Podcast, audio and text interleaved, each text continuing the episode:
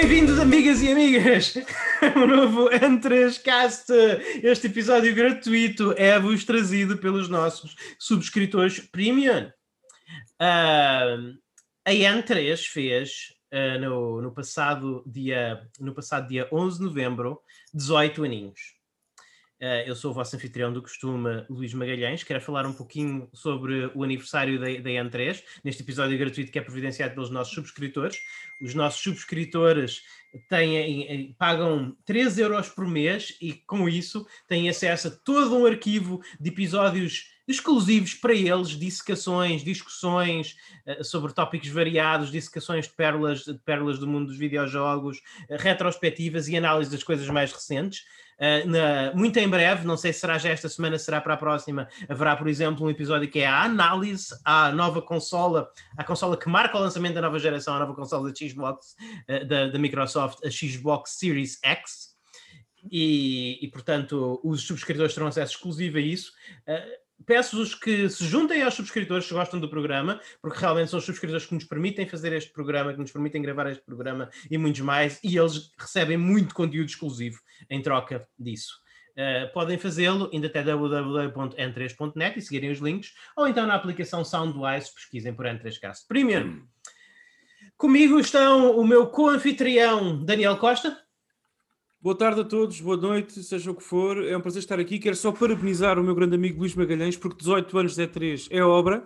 Uh, a E3 agora vive no formato N3Cast, mas eu lembro-me de estar lá quase, praticamente no início, de ler os artigos de Luís Magalhães sobre Disgaea e ficar imediatamente fã dele, que, mantenho uhum. essa, uh, esse, um, esse, esse, esse, gosto por tudo o que o Luís Magalhães faz no que uhum. jogos e respeito e tudo o resto. Tenho este, esta relação homoerótica, homoerótica com ele, vocês já sabem. Um, e portanto, parabéns, parabéns Luís, são 18, 18, anos, quase duas décadas, é fantástico. E Sim. ainda bem que mantiveste acesa a chama da N3 até hoje para, para que nós possamos falar de Shenmue uh, neste Sim. podcast. Basicamente, o N3Cast Premium transformou-se no Shenmue Cast uh, e acidentalmente. E portanto, este feed que estão a ouvir é um bocadinho mais ameno uh, no que a espancar jogos antigos diz respeito. Portanto, considerem-se sortudos. Uh, da minha parte é um prazer estar aqui e, e, devo dizer só mais uma coisa antes de fechar, antes de prefaciar aqui o, o, meu comentário. É a primeira vez na história do, da minha participação no N3Cast em que vocês e os meus, meus amigos ouvintes uh, vão uh, ouvir-me a jantar. Sim, amigos. Eu, eu, trabalhei mais umas cool 60 horas esta semana, por aí, por, ou, ou, 30, ou, ou 50 horas esta semana, portanto Uh, nem tempo tenho para jantar, o tempo que tenho é passado com os meus amigos aqui. Portanto, se ouvirem algum, algum alguns sons ASMR, uh, ah, a culpa é minha e de nada. Ok. É só isso. Pronto, obrigado, Daniel. E connosco também está o trianfitrião e jornalista de rua, Pedro Francisco Magalhães. Olá pessoal, uh, confesso que 18 anos é muito, muito, mas mesmo muito. Eu não já, já é, um bocadinho estranho pensar que o Entrascast já tem esta idade, tendo em conta que eu ouvia falar e eu conheci o Entrascast, epá, já penso eu era nos meados dos anos 2000 uh, via, e costumava ver lá pelas notícias, entretanto houve uma fase que eu escrevi análises para lá, que depois eventualmente parei por causa da universidade, e agora cá estou eu, uh, depois de muito tempo, muito tempo depois, juntei-me aqui ao Entrascast, onde tive uma grande reviravolta, no meu contacto do, nos videojogos, nesse sentido.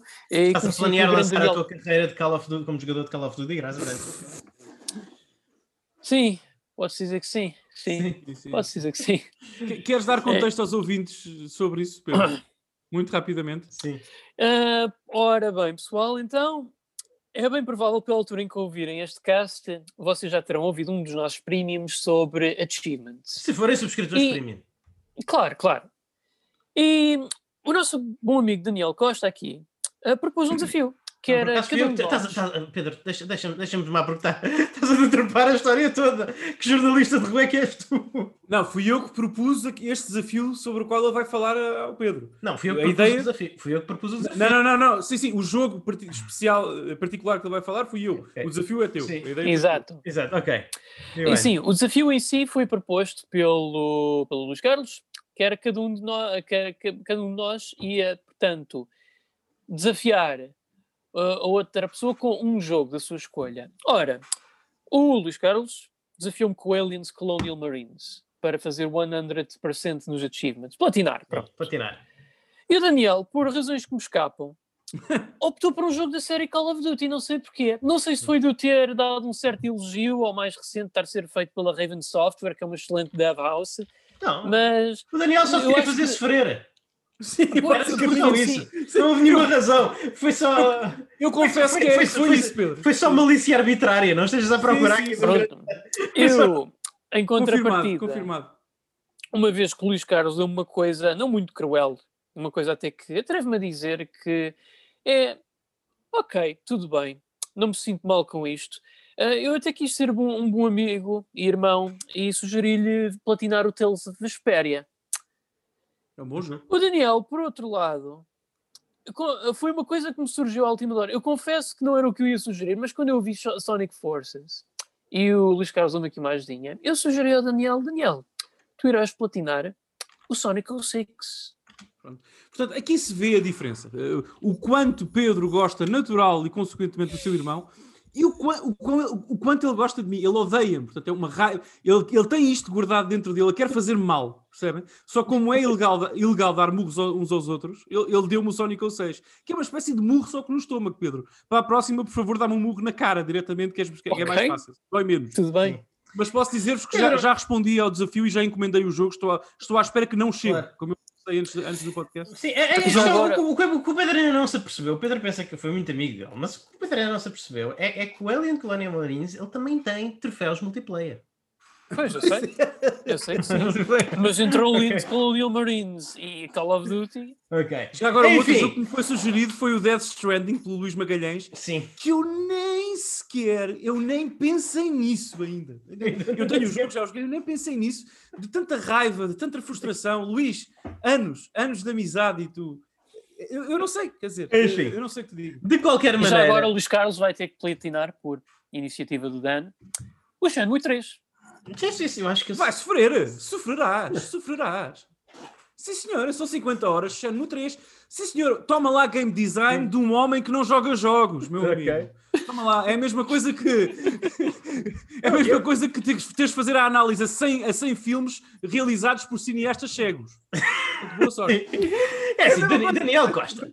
Eu, eu, eu, eu acho que eu fui o, o mais abençoado dos três aqui, sinceramente. Sim, sim. Eu, eu Sim, prefiro jogar eu fui. 50 horas de Shenmue 3 do que 120 horas de Death Stranding. Eu não vou sobreviver a isto. Eu não vou. Sim, Ah, não, vocês vão, vão. Eu é que Enfim. não, por Call of Duty. Não, não, o Pedro, o Pedro é o pior. o Pedro- eu, não, Pedro é eu dou isto barato. Pedro é o. Pedro vai ter que tornar-se um mestre de Call of Duty. Eu até Por- mim eu trocava, eu trocava o Call of Duty. Mas malta, vamos, vamos 3. avançar com o programa. vamos, vamos avançar Desculpa, com o programa. No, no mundo dos livros tem esta coisa que a página dos agradecimentos costuma aparecer no, no início, para as pessoas ah, a, lerem, efetivamente. Não sei porque nos jogos e nos filmes metem sempre para o fim e, e no final dos créditos. Portanto, é basicamente um, olha, toma lá um osso, mas ninguém vai ler esta treta. Portanto, eu, eu- queria aproveitar só para fazer aqui uns, uns breves agradecimentos, porque o N3Cast, o Daniel foi muito gentil, mas o, Daniel 3Cast, o N3Cast não sobreviveu estes 18 anos, à minha, eh, eh, graças, graças a mim, graças a mim. Eu tive ajuda de muitas pessoas, eu vou esquecer de muitas, peço desculpa se o vosso nome não tiver incluído, mas queria pelo menos falar das que me lembro, em primeiro lugar ao DJ Mind, do- dos fóruns Game Over, os antigos fóruns do SAP, sobre videojogos, que foi ele que iniciou o, que, que iniciou o, o programa, foi ele que iniciou o website, não o programa, e, e foi ele que me convidou e foi ele que eventualmente deixou o, o site nas minhas mãos. O, o André Bottles também, o, o, o nosso amigo André Bottles também fez parte dessa equipa fundadora e, e foi uma grande foi uma grande ajuda e uma grande e uma grande inspira, e uma grande inspiração Abraço, André. sim Um abraço. Exatamente, portanto, é, é isso. Outras pessoas do, do fórum, do- dos fóruns Insert, Insert Coin, que foram a evolução dos fóruns do SAP e que também muito contribuíram para o, para o, para o N3, para o site N3, o, o Johnny Bravo, o Star Fox, entre outros. Uh, já agora o André Bottles, uh, agora ele, é conhecido como André Santos, na altura era André Bottles, mas eu não, sempre conheci como Bottles, portanto, porque era. Eu também, era, era o nickname dele no. Era o nickname, era, era, era, era assim que eu conhecia. Era o nickname deles, portanto. Uh, depois tivemos um, um ressurgimento da N3. Ah, é claro, e, e sem esquecer também o Pedro Tunes, que foi uma pessoa, era o nosso jornalista de rua, antes de nós coroarmos o Pedro com esse, com, com, esse, com, com, esse título. O, o Pedro Tunes foi a força por trás da, da, maior quantidade de notícias que existiram no N3, quando o N3 ainda era um site que tinha notícias de videojogos. Portanto, isso é, uh, enfim, já há muito tempo que não o vejo eh, já, já há muito tempo que não vejo, portanto não, não sei muito bem o que é que o, o que é que ele tá, está a fazer da vida neste momento, mas André, um grandíssimo, um, um enorme abraço, um enorme abraço. Uh, o Rodrigo Gama, o Rodrigo ainda hoje nos ouve, o, o César Pedreira, o Ricardo Passos e o, o Bruno Costa e o, e o Paulo Santos foram eles que pegaram no, no site quando eu já tinha, quando eu tive um período da minha vida em que eu não pude tratar do site, e eles trataram do site e ressuscitaram, o, ressuscitaram a N3, e é graças a isso que hoje existe um N3 caso, porque depois eventualmente eles falaram comigo e incentivaram-me a voltar, e eu não, não estava numa de escrever, mas decidi criar o podcast com os seus anfitriões originais, o Ricardo Passos, o, o Ricardo Passos, o Bruno Costa e o André Henriques, que eu já mandei vários abraços ao André aqui neste podcast, um abraço, André, claro que sim. E, e o Bruno portanto, já agora também com quem eu interajo. Exatamente. Exatamente, e portanto, e, e, foi isso. Foram, estas foram algumas das pessoas que mais me ficaram na memória ao longo destes 18 anos. Uh, há, muitas mais e eu lamento por não, estar, por não me lembrar do vosso nome, mas realmente foi 18 anos é muito, malta, e, e foi muito bom, um prazer estar aqui. E claro, um agradecimento a, aos nossos leitores e ouvintes alguns que originalmente eram leitores que hoje nos seguem como ouvintes e todas as pessoas que foram chegando ao longo destes oito anos. É fantástico poder contar com vocês desse, desse lado e, e muito obrigado. Muito, muito, obrigado. Espero, muito obrigado a todos. Espero que estejamos cá daqui a, daqui a outros 18 anos em hologramas e realidade virtual e a fazer um, um programa, sabe-se sobre lá o quê. Portanto, vai ser o Enter Esquece versão Death Stranding. Exatamente. É isso que queres dizer. É, é o círculo dizer. completo. É isso que eu quero dizer. Enfim, mas esta introdução já demorou tempo demais, portanto vamos falar do que interessa, que são das notícias. Jornalista de rua. Ora bem, pessoal, eu vou-vos dar agora aqui uma notícia de última hora. É que, segundo parece, e isto até posso estar enganado, mas eu, eu, eu, tenho uma vaga ideia que. Segurança do nosso jornalista de rua, por transmitindo as suas informações. Pelo menos, eu, eu até não sei se isto já chegou às TVs portuguesas, mas sei que está a ser muito falado, porque, dada a gravidade da situação. Mas é bem possível que neste momento tenhamos uma situação de reféns na Ubisoft de Montreal. Sim, uhum. uh, sim. Eu li isso no Twitter. Não sei se tens alguma novidade, uh, Pedro, alguma coisa que tenha acontecido. Entretanto, eu, no, a quando da gravação deste programa, o que aconteceu foi exatamente o que o Pedro disse. penso que se tratou de uma espécie de assalto que depois evoluiu para uma situação de, de, de reféns e portanto, neste momento eu sei exatamente o que o Pedro acabou de dizer, não sei mais. Pedro, alguma novidade? Ubisoft Montreal, Canadá. Ah, estou uh, por acaso agora aqui no. Montreal, Canadá, Canadá. Sim, sim, sim. Estou agora aqui a ler nos treinos do Twitter que parece que, segundo a polícia, de momento não é existe estranho, uma ameaça imediata no, no Ubisoft. Sempre estranho. Uh, pronto, quando reportaram através do 911. Se me dissessem que era Ubisoft em, uh, em Paris, eu, eu, eu, eu, eu aceitava de A Ubisoft não está em Paris, está em Montpellier. Montpellier. Pronto, Sim, Whatever. Sim, sim, França. França tem problemas. Sim, sim, sim. sim. França, França tem, tem problemas. Problema. Canadá nem tanto. No Canadá é muito estranho. Mas ah, sim, sim, Canadá. Canadá. O mundo é redondo, Luís. Eu sei, eu sei, eu sei, eu sei, eu sei. Mas estatisticamente, Daniel, acho sim, que sim, sim. Não, não, não. A minha aposta ia para, para a França, não ia para o Canadá. Mas, mas, mas, mas, exatamente. Mas, é, o mundo exatamente, é redondo. Exatamente, exatamente. Mas eu só posso imaginar que seja, seja alguém que, por ser um jornalista de videojogos, se viu forçado a acabar para a análise o Assassin's Creed Valhalla. É pá, aí se calhar é mais Sim. compreensível. Ou pelo menos Sim. o Watch Dogs Legion. É, é, exatamente. Eu não joguei o Watch Dogs Legion, porque não posso ser, mas nós já vamos falar mais à frente do Assassin's Creed Valhalla. Mas olha, deixa-me só deixar aqui uma nota. Eu, eu conheço uma pessoa que trabalha na Ubisoft, lá está em Montpellier, queria só já agora dizer, ninguém na Ubisoft Montreal nos vai ouvir, mas deixar aqui também os votos do N3Cast para que tudo corra bem, como é evidente. Exatamente, claro. absolutamente gravosa e claro. nós estamos a brincar como devemos e como fazemos sempre. Sim. também porque não há feridos, não há mortos, não é, não é grave nesse sentido, mas imagina o terror dos, dos, dos funcionários da Ubisoft daquela, uh, lá, uh, daquela, daquele departamento, de, daquela... Eu estou daquela... aqui a ler uh, nos treinos, parece que o edifício já está a ser evacuado e que as autoridades estão a Ótimo. investigar, portanto, à partida, se Boa. Deus quiser... Sim, sim, pelo menos não há bem. feridos, não há mortes, isso é o que nós queremos e, epá, e corra tudo bem, naturalmente.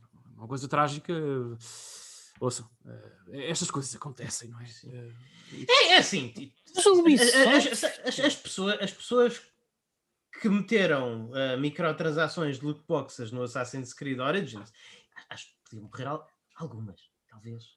Tal- Talvez não, talvez não morrer, mas, mas ser mutiladas. Pedro, mas Eu, eu, ver? eu acho que Não eu, sei. eu, eu acho, eu acho que o pessoal mais tóxico que lá havia, acho que saiu todo quando foi todo mandado para fora de lá quando se deu aquela controvérsia toda por causa das alegações de conduta sexual e abuso. Ó Pedro, mas dizer tal que não, não te vais chocar. Tu, eh, estavas a dizer, ah, a Ubisoft, quer dizer, assumindo de que, que os rumores que circulam no Twitter se, se- se verificam, que esta foi uma situação aleatória de assalto que depois escalou para uma situ- situação de reféns e, e muito gravosa, assumindo que foi isso, atenção, à data da gravação do programa não sabemos, mas assumindo que sim, Mas o que é que alguém. absolutamente aleatório. Daniel, Podia o que é- ser a Nestlé, a Coca-Cola, quer dizer, a O pessoa que, é que alguém, o que é que alguém vai roubar à Ubisoft Montreal? Pronto, O quê? O quê? embora. Eu sei lá, um- uma caixa registradora, o co- uma caixa registradora à frente. É, É uma, é uma caixa É. azul que diz microtransações. Carregar exatamente. aqui para abrir. E sai de lá rios e rios de dinheiro. não, ou então, O exercício roubarem- fiscal deles sai todo dali. ou então Exatamente. roubarem, sei, sei lá, é a situação do. pá, Roubar o quê? Um, um agrafador? Um agrafador? Não, não, opá. É um- é escritório de produção de videojogos. O que é que é lá para roubar? Não comas. Se calhar, até, se calhar até eles podem roubar é o código-fonte do Watch Dogs Legion. Ou não? Epá, isso era muito irónico. Exatamente. Eh, isso era, sobretudo, um jogo como Watch Dogs que trata esses temas. Eh, Sim, pronto. Só, só é pena, só é pena é que há hackers que já fizeram isso. E por aí Pedro, mas eu acho que mesmo esses hackers que roubem o código-fonte do Watch Dogs Legions não motivarão, mesmo com esse código-fonte e trazendo nova magia ao jogo, não motivarão o interesse do painel do N3Cast, porque o Watch Dogs Claro. É uma coisa. Não sei, Muito- não, não sei nada acerca do jogo, por acaso. Não, É não tão. É É? tão. É tão sacarina, sabes? Yeah. Tão boa- tão boas Mas isto a para nisso. dizer, mas isto O para o Watch dizer, Dogs Legions, por- é, desculpa, Pedro, o Watch Dogs Legions é aquele jogo de lançamento next gen em que tu vais. É como se estiver- estás num restaurante, eh, pedem-te o que é que queres beber? Tu dizes Coca-Cola e trazem-te uma Pepsi, tu reclamas e as pessoas dizem, mas é igual, ouça, não há Coca-Cola, só há Pepsi, beba lá a Pepsi. Este é Watch, esta é a relação Watch Dogs Legions com, Deus. Valhalla, com Assassin's sério? Creed. A sério?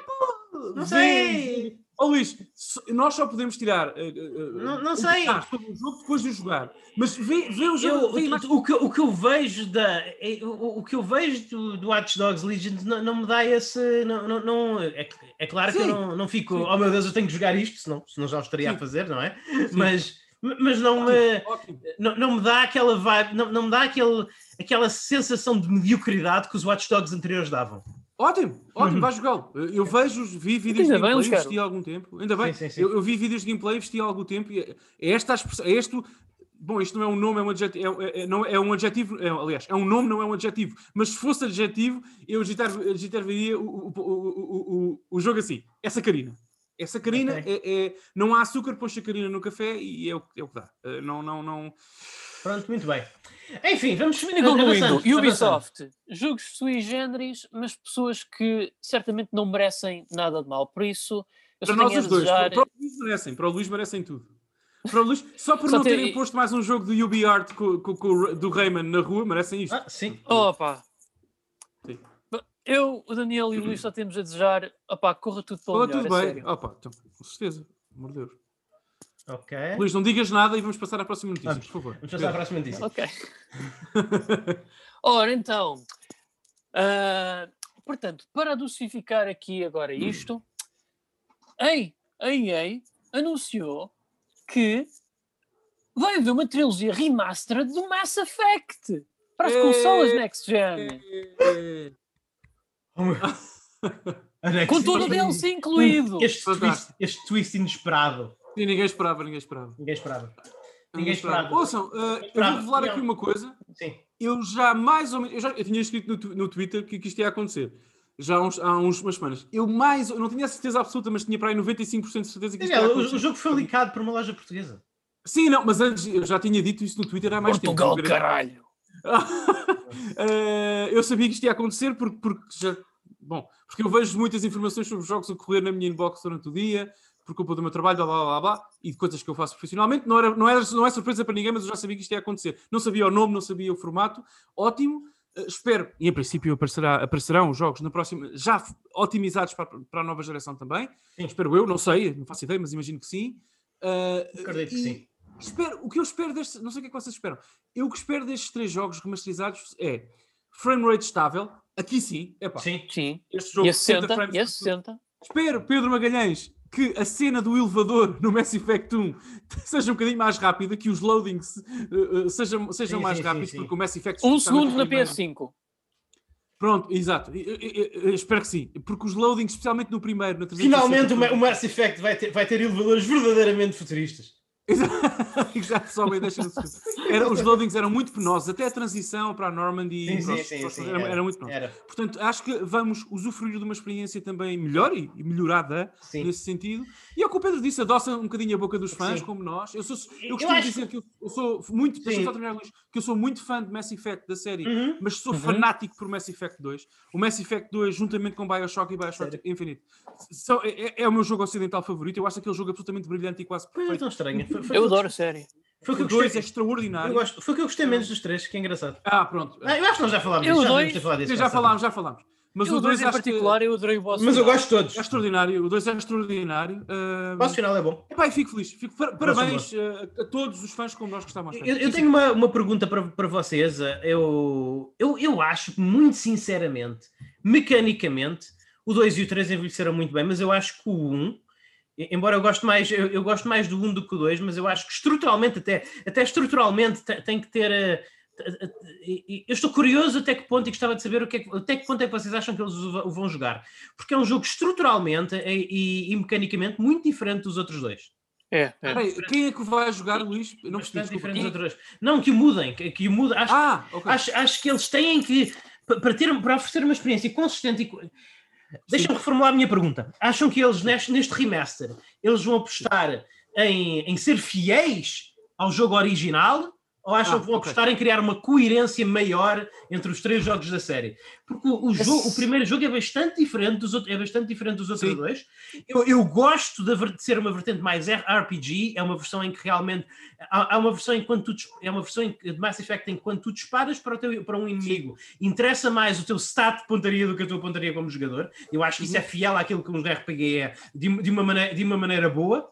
Mas há, há muitas coisas que simplesmente não encaixam. Há, há muita dissonância entre o Mass Effect 1 e o Mass Effect 2 e 3. Até mesmo em termos de estrutura, na forma como o jogo te deixa gerir o teu percurso pelo mundo e nas atividades que ele te propõe. Pedro? É assim, eu por acaso li boatos de que a razão pela qual esta coletânea está a demorar tempo, ou seja, só vai ser lançado para o ano e não este ano, é porque alegadamente eles estão a investir mais no primeiro, de modo a torná-lo numa experiência mais consistente que os outros dois. Hum. Potencialmente irão pôr o sistema de combate dos outros dois aí. Ah, não sei até que ponto é que vão fazer mudanças estruturais, porque assim, eu vou ser uma coisa, eu dizer uma coisa, eu não sou um grande fã de quando nós íamos visitar naves abandonadas no espaço ou com, ou com É, inimigos. vai ser Porque muito pá. Era. Pois É, é, porque é tipo lá aquilo é quase e- tudo corredores Isso, isso é o design, isso, isso- é o princípio de design Dragon Age 2. É, é- é design reciclado, não é? É- é- Conceptualmente é muito fixe, mas tu fazes a mesma coisa 50 É, vezes. Mas, é verdade, mas em, eu lembro-me de alguns containers, aquelas, lá está, essas pequenas naves no, Sim, sim, no sim. espaço, nós visitávamos, Sim. havia algumas surpresas. Eu lembro-me, sim, havia. nós, por exemplo, no Mass Como, Effect 2 como, também, como há no Dragon Age 2. Tu, por exemplo, tu no Mass Effect 2 tens a, Sui- a Suicide Mission, que é a, é missão, do- portanto, é é a linha narrativa principal do jogo, e depois cada uma das personagens, portanto, tens as, tens as missões de recrutamento para recrutar as personagens que se vão aliar a ti, e cada uma dessas personagens tem um- uma espécie de missão suplementar que, que veste um bocadinho a história das personagens, que traz um bocadinho da backstory delas. Que são todas, eh, lá está, fantásticas, opcionais, mas fantásticas, na minha São, opinião. são, são. E algumas delas, eu não me lembro de quais, mas por exemplo, Pedro, algumas delas começavam, ou acabavam, depende do contexto, mas eh, tinham, desenrolavam-se quando tu, quase acidentalmente, visitavas um desses po- postos uh, uh, off-planet. Percebes? Ou seja, Sim. do ponto de vista de game design, havia aqui Mas, mas, mas, mas uma simbiose interessante entre a história e a mecânica. Eu não estou a dizer que é perfeito, não é? Mas, mas, mas estamos a dizer que no, mas no 1 isso era muito pior, Daniel. É, é que está, nós estamos a falar do 1. Será que. Porque no 1 Não, não era pior. Era, era. no Era, 1 era muito mais repetitivo. era. era, E era. tinha- temos aquelas sequências do Mako em que andas com o Jeep lá Sim. pelos planetas quase desertos a apanhar um bocadinho de mineral sim, sim. ali, um bocadinho de mineral aqui, a encontrar Era. Um, um desses containers, depois é igual a todos os outros. É. Ah, eu, eu acho que É verdade, é, é verdade. Tem, Sim, muitos can- tem, muita reciclagem o Mass Effect eh, original e, tem muito que ser polido. Só que, por outro lado, eu também fico aqui com aquela sensação de que, epá, não sei, eu gostava que se preservasse um bocadinho da, da essência do que que aquele jogo fez, em vez de o transformarem num, numa versão diferente do Mass Effect 2. Sei lá, num, num Mass Effect 2 com uma história diferente. Mas é assim, eu vou-te dizer uma coisa, se calhar, eu acho que tu não vais, não sei se o Pedro vai concordar, mas acho que tu não vais. Mas é assim, uma forma, a EA com, com este anúncio também anunciou que está a trabalhar num novo Mass Effect, não é? Um novo título. Yeah. Não sei se vai ser Sim. o 4, mas uma sequela direta, não uma side story quase, ou algo separado como, é como foi o Andrómeda, mas uma Uhum. sequela. Ah, eu espero que tudo isso que tu estás a dizer seja aplicado à filosofia de design do 4, não à remasterização dos três originais, porque sou-te Uhum. muito sincero. Por exemplo, eu não me diverti muito a, usar o Mako no Mass Effect 1. Nem mas eu. essa isso faz Nem parte eu. do caráter e da história do jogo. Se Exatamente. vais remasterizar isso, tu não deves, a opinião minha, tu não deves alterar o caráter e a personalidade do jogo que passa também por esses momentos menos bons. Sim. Uh, portanto, a única coisa que eu espero, lá está, o que tem que acontecer é melhores loadings, essas melhorias de qualidade de vida, uh, sistema mais funcional, o jogo sentir-se mais fluido, menos floaty, desculpem Sim, sim, sim. Isso, isso sim. Agora, o resto, Pedro, não sei se faz sentido para mim, é manter, é respeitar e elevar, porque é como o Luís disse, há coisas más em Mass Effect 1 que estão um bocadinho ultrapassadas e que estão um bocadinho anacrónicas em 2020, 21 neste caso. Uhum. Pá, sim. Sim, sim, sim, sim, sim, sim, sim. Mas também há a parte boa. Sim. Por exemplo, uma das coisas que eu gosto mais de fazer em Mass Effect, qualquer um deles, é no primeiro explorar a citadela, a meu belo prazer, Ah, e sim, encontrar, senhor. Uh, encontrar as personagens, as novas raças Sim. e tudo mais. É um processo moroso, algo clumsy mecanicamente, mas tem que se manter para se respeitar a, Sim, a- a sim, integridade artística do jogo. Pedro, É. ajuda-me aqui, não sei se... E, o- e o desenvolvimento de personagens no 1 é, é superior a qualquer um dos outros. Se tu É, gostas de jogar RPGs e desenvolver as tuas personagens, no 1 essa vertente é, é mais, tem mais complexidade. Vá, não- Sim, eu... eu e, desculpa, e interromper- sentes mais o impacto também. É isso que eu ia dizer, tem mais complexidade. Eu acho que no 2 sente mais- sentes mais um impacto, porque e Uhum. vou ter muito cuidado com os spoilers, mas não se esqueçam que a missão principal do jogo chama-se Suicide Mission. Portanto, algumas personagens Sim. podem ter uma conclusão narrativa no fim do segundo Mas jogo, isso. dependendo das tuas escolhas. Não, não, um não, não, não, mas, mas um atenção, mas eu estou a falar mecânica, mas isso tem mais a ver com a- Narrativa, a- não é? Sim, sim. Isso tem mais a ver com a maneira como tu, como personagem principal, te relacionas com aquelas personagens e Sim, não com a sim, forma sim. como tu as desenvolves no seu, no seu uh, character creation. Character, level up. Eu estou a falar de level nem up. estou a falar de level up. Uhum. Tens razão, nem discuto mais. Não digo mais nada. O que eu gosto no Mass Effect 1 é que ele é mais RPG do que os outros. Concordo com Sim, totalmente. sim, é um jogo muito mais pacato É. nesse sentido, é verdade. Sim, é mais RPG do que os outros. Agora, os Mas outros vocês não acham coisas que eu gosto muito. Ah, Mais uma vez, eu adoro a trilogia Mass Effect. Podemos debater. E, repara, eu, eu normalmente sou muito específico. Quando nós discordamos, normalmente eu digo que não, não, não, Daniel, esse jogo que tu gostas, ele é pior jogo porque isto. Eu não digo isso no Mass Effect 2, eu digo que eu gosto menos. Eu digo que eu gosto Sim, menos, menos do Mass Effect 2 E e, eu gosto menos porque eu acho que é um jogo mais formulaico e eu não gosto É. tanto. Tu- não, não, mas é, mas é, é, eu gosto mais dele também porque a fórmula que o jogo propõe é cumprida na perfeição. Aquele jogo Uhum. não tem falhas, é uma coisa impressionante. Mas pronto, Sim. mas deixa-me só dizer uma coisa que era ouvir, gostava, gostaria de ouvir o Pedro também. Mas Pedro, só para fechar, nós Uhum. falta-nos falar de uma coisa sobre o Mass Effect, que é aquilo de que ninguém fala, nem nós, organicamente, nesta discussão ainda não falámos. Eu acho que esta, que é que vais dizer. pois sabes, esta trilogia também tem que servir para relembrar o quão fantástico o Mass Effect 3 foi, até se calhar aos últimos 30 minutos de jogo. Uh, Eu acho que as pessoas têm que se lembrar que o Mass Effect 3 é um jogo extraordinário. Sim. Tem meia hora para esquecer. Eu não gostei. Já falei com amigos no Twitter, convosco também sobre isso. Não gosto. Daniel, tens finais de três cores diferentes. que mais queres tu?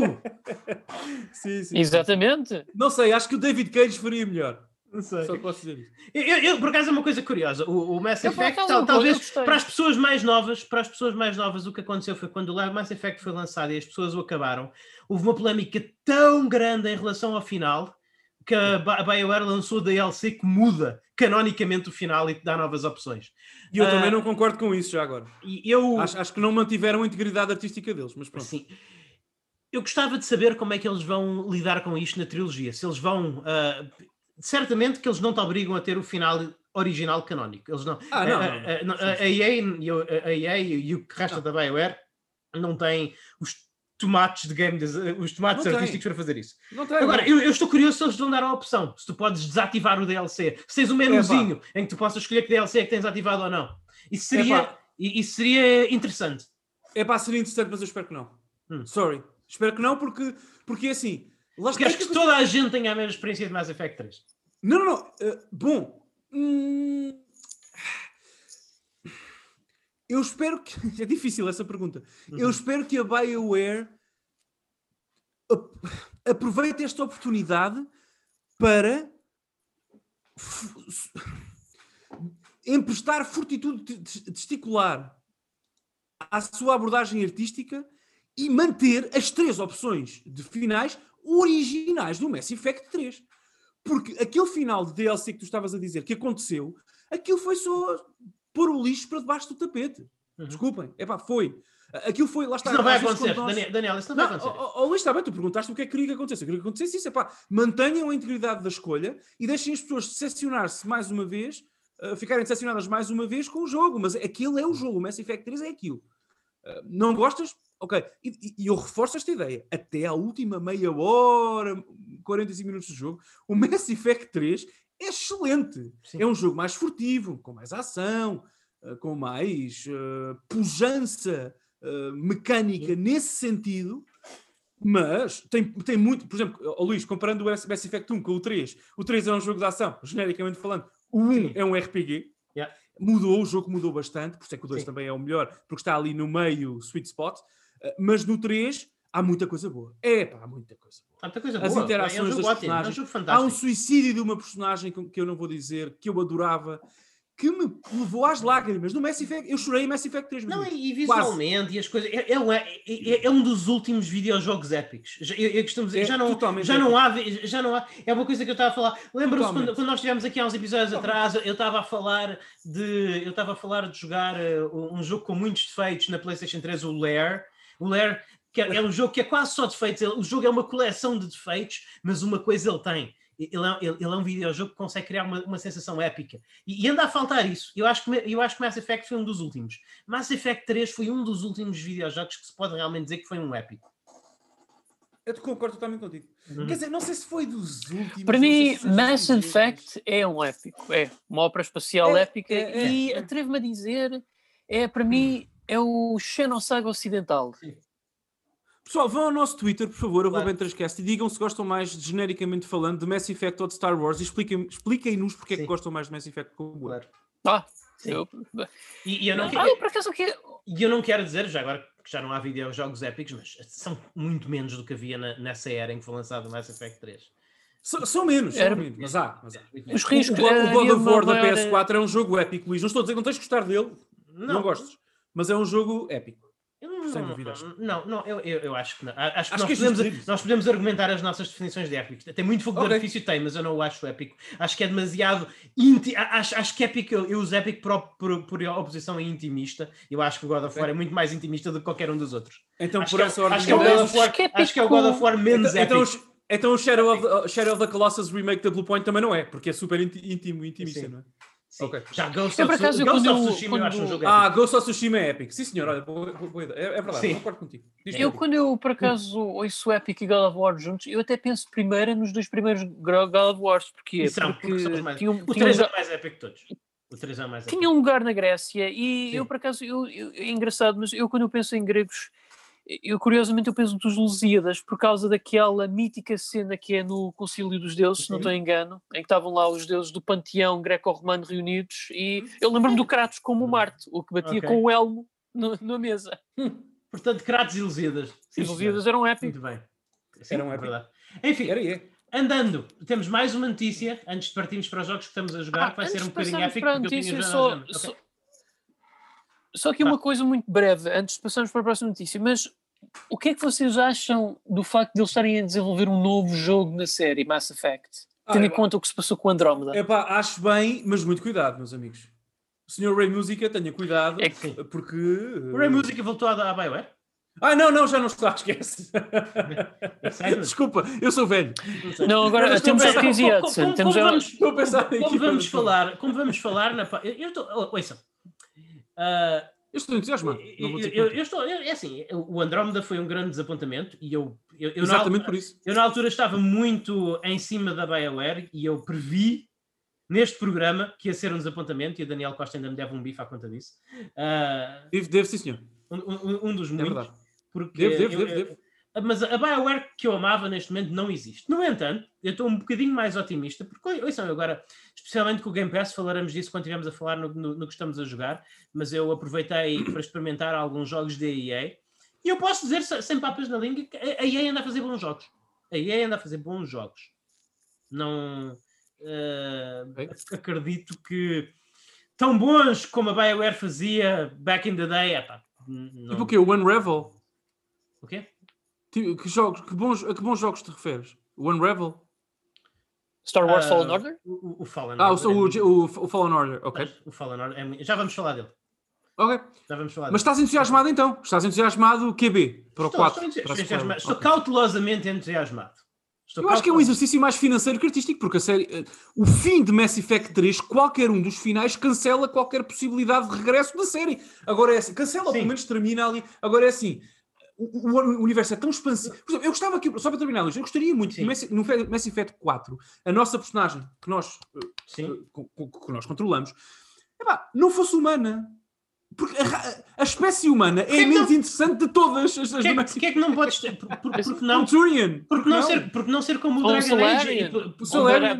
Porque não, porque não ser como o DragonAge e poder escolher a tua raça e a tua origem? Yeah, totalmente de acordo. E Yeah, as- exatamente. totalmente de acordo contigo. E, e as outras personagens, pelo menos os NPCs mais genéricos, responderiam com animosidade ou não, conforme a tua raça. Por exemplo, se fosse um Turian, a espécie, não raça, se fosse um Turian, tu ias falar com um humano e a primeira coisa que ele di- di- di- dizia era sobre a First Contact War, you scum, porque eles não gostam do humano. Genericamente falando, portanto, Sim. tu podes trazer alguma tridimensionalidade ao universo se permites essa Exato. opção. É mais laborioso e mais complicado. Epá, é. Mas, Sim. e aí? Uh, BioWare, é o Mass Effect, pá. Pois é. O Mass É Effect isso. merece esse carinho. É isso, é isso. Senão, de- deem no Alarian. Se vocês não, não, não têm vontade de fazer isso, contratem Alarian para fazer. Oh, yeah? Eu posso Yeah. fazer, uh, eu posso fazer voice acting e mocap dos, do Krogan, Sim, se vocês quiserem. Os Krogan são parecidos. Eu sou parecido com um Krogan, pessoal. seja. Verdade, Fisicamente. verdade, verdade. Pronto. Enfim, ah, nós falámos da, da morte da SEGA no último episódio. Teremos sido um bocadinho precipitados, Pedro. Eu não percebo esta notícia. Sinceramente, Talvez. sinceramente não é percebo a próxima notícia no contexto do que nós falámos no último programa. Não É assim, eh, se calhar houve alguma coisa que nos escapou, porque efetivamente a SEGA ah, não quer parar e eles até já verbalizaram em um desejo em lançar mais portes de jogos da Atlus, incluindo remakes de jogos deles, dado o sucesso do Persona 4 Golden no PC. O que eu acho Eu que é extremamente bom. Eu posso Fica, explicar-te isso? Eu posso explicar-te isso. Eu tenho acompanhado muito desde já no Japão, tenho lido a Famitsu, uh, acompanhado o Tuchen também, vários comentários que vão surgindo lá, porque pouca coisa na indústria me interessa mais que isto, como devem imaginar, e até porque sei que é um hot topic para nós e para os nossos ouvintes, que, ouvintes que gostam muito da SEGA também. Nós temos muitos ouvintes, muitos ceguistas que nos ouvem, como sabem, felizmente. Uh, Deixa-me dizer, Pedro, não, nada disso cancela aquilo que foi dito, especialmente por mim, mas por todos no último, no último podcast, por uma razão muito especial. Uh, a SEGA, especialmente, a SEGA Entertainment, não a SEGA Semi Holdings, não a Parent Company, a empresa SEGA Entertainment, tem todo o inter- que trata os jogos, tem todo o interesse em valorizar a marca porque vai para o mercado. Aliás, a, a SEGA Entertainment, se pudesse, lançava o Persona 6 ama- amanhã. Amanhã, para, as pessoas irem comprar com as suas PS5. Portanto, agora é a mesma coisa que, pensa assim, é a mesma coisa que um clube de futebol. Tu queres vender o teu melhor jogador. A partir do momento em que a administração toma essa decisão, aquele jogador joga os jogos todos, as camisolas estão em todo lugar na store, aquele jogador é a melhor coisa que já aconteceu na história, porque tu queres que alguém venha comprá-lo. Uhum. Portanto, tu estás a valorizar o teu portfólio, vamos dizer assim. É o que a SEGA está a fazer. E uh, o negócio continua. E a Acusa, e a Acusa 7 sa, saiu à data da gravação uhum. deste programa há quatro dias na Europa para, para, para, para a Series X e também já para a PS4, sairá em março, salvo erro, para a PS5. Vamos uhum. ter SEGA em 2021 a publicar jogos, garantidamente. Enquanto esta transição acontece, não vais ter SEGA a operar salões de arcade no Japão, termina para o mês que vem, garantido. Uhum. Uh, e vem aqui ver. Agora, agora, é assim, vamos ver o que vai acontecer. Pode acontecer também que a SEGA Sammy não encontre comprador adequado para a SEGA Entertainment.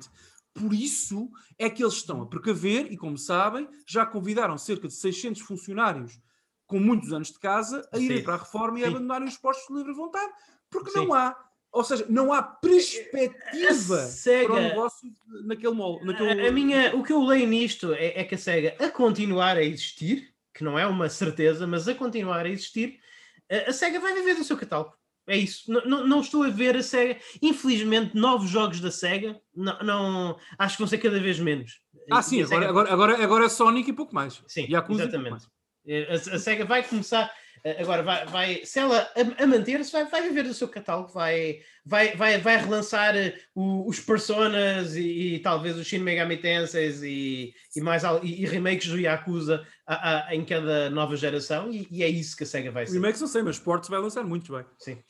Eu aposto em Sonic Forces a 120 frames por segundo na PS5. Hashtag Aliás, a Steam, ainda tem de ver, a Steam ainda tem de ver portes do Yakuza 3, 4, 5 e 6. Portanto... Olha, mais notícias para ti, Pedro. Eu não sei, há outra notícia da SEGA, não sei se vocês ouviram. O, o, o lead designer da série Yakuza, do, do estúdio Ryo Gagotoku. Toshiro Nagashi. Toshiro Nagashi. Obrigado, eu esqueço-me sempre do nome do homem. Uh, ele fez um AMA, um SMI. É, é, é, o Trump, é, é, o Trump japonês. É o Trump, é. Ele fez uma, Coitado do homem. AMA no Japão, uma entrevista qualquer e perguntaram, perguntaram-lhe sobre a possibilidade de se localizar ou de trazer uh, o, o Yakuza Ishin, Ishin Yukensan. Yukensan para para o Ocidente, uh, em inglês. E ele disse, uhum. epá, ipsis verbis, neste momento não estamos a considerar essa hipótese. Portanto... Uhum. Mas estamos a ouvir...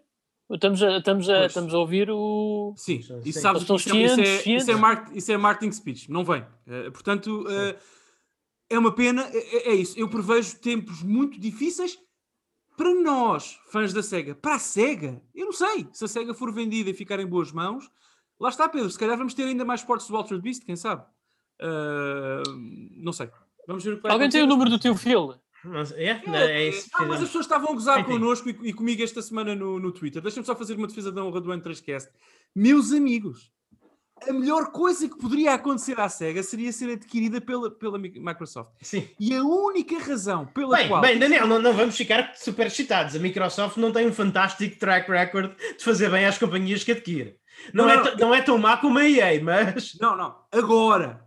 Sim. Com esta liderança, com esta perspectiva. Porque há outro número que eu, um número que eu também quero trazer aqui. Meus amigos, oficial. Uhum. A Xbox uh, uh, Series S e X, embora os números que eu tenho uh, sejam, digam respeito a S ao modelo mais sim, sim, é, já é, uhum. o modelo de Xbox mais vendido nos sim. primeiros 5 dias de mercado na história do Japão. Ok? Nice. Portanto, é assim. Portanto, vendeu mais de 300 consolas.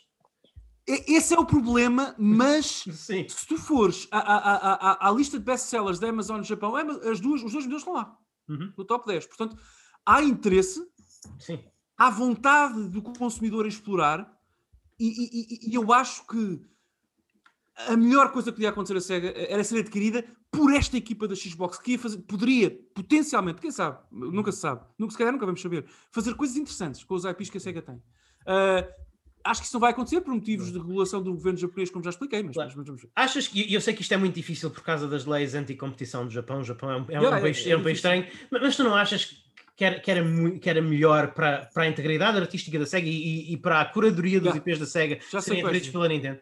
Yeah, yeah, claro, era. É, é, é, é o mais natural. Só que eu, eu, eu, temi, eu, se isso acontecesse, a única coisa que eu eu temeria pela por uma espécie de, de nivelar por baixo dos jogos da SEGA. Ou seja, eu acho que a Nintendo, tendo o catálogo da SEGA em mãos, Uhum. dificilmente aloc- alocaria recursos internos da Nintendo EAD, da Nintendo lá em Tóquio e tudo mais, uh, ou da R&D, uh, para desenvolver, por exemplo, um Sonic feito pela equipa do Mario. Uhum. É muito difícil que isso acontecesse. Irias ver, provavelmente, e pensando como a, Nintendo está estruturada, irias ver, por exemplo, a Retro Studios a fazer um Shining Force, que é uma Sim. coisa que eu gostaria de ver a acontecer, mas eu acho, Sim, que a sim. Nintendo- eu acho que a Microsoft tem um poderio e uma, e uma destreza financeira tão grande, está a investir muito mais que a Nintendo neste momento, a expandir o seu IP, que até, percebes? Que até Pois. conceptualmente eu gostava de ver até onde é que a Microsoft poderia esticar alguns IPs da SEGA.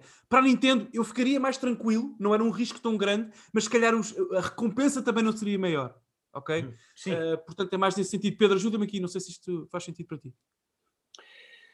É, porque se formos Mas eu ficaria ver. feliz das duas formas, já agora, claro. Diz, diz, diz. Uh, se formos a ver, e a Nintendo pronto, como aqui é como qualquer outra, obviamente que eles vão pôr, tipo, vão apostar nos cavalos que são o Mario e, o Zelda, que é o que lhes dá mais lucro. Uh, porque eu não estou a ver. o- E o Animal Crossing já É agora. assim. Ah, sim, também o Animal Crossing, verdade. e agora, de certa forma, o Fire Emblem, por causa do Heroes. Não gostavas de ver um, um Sakura Wars feito pela equipa do Fire Emblem Three Houses? Eu gostava. Sim. Sim, eu acho que faria todo o sentido Acho do que faz mundo, todo o pessoalmente. Uhum.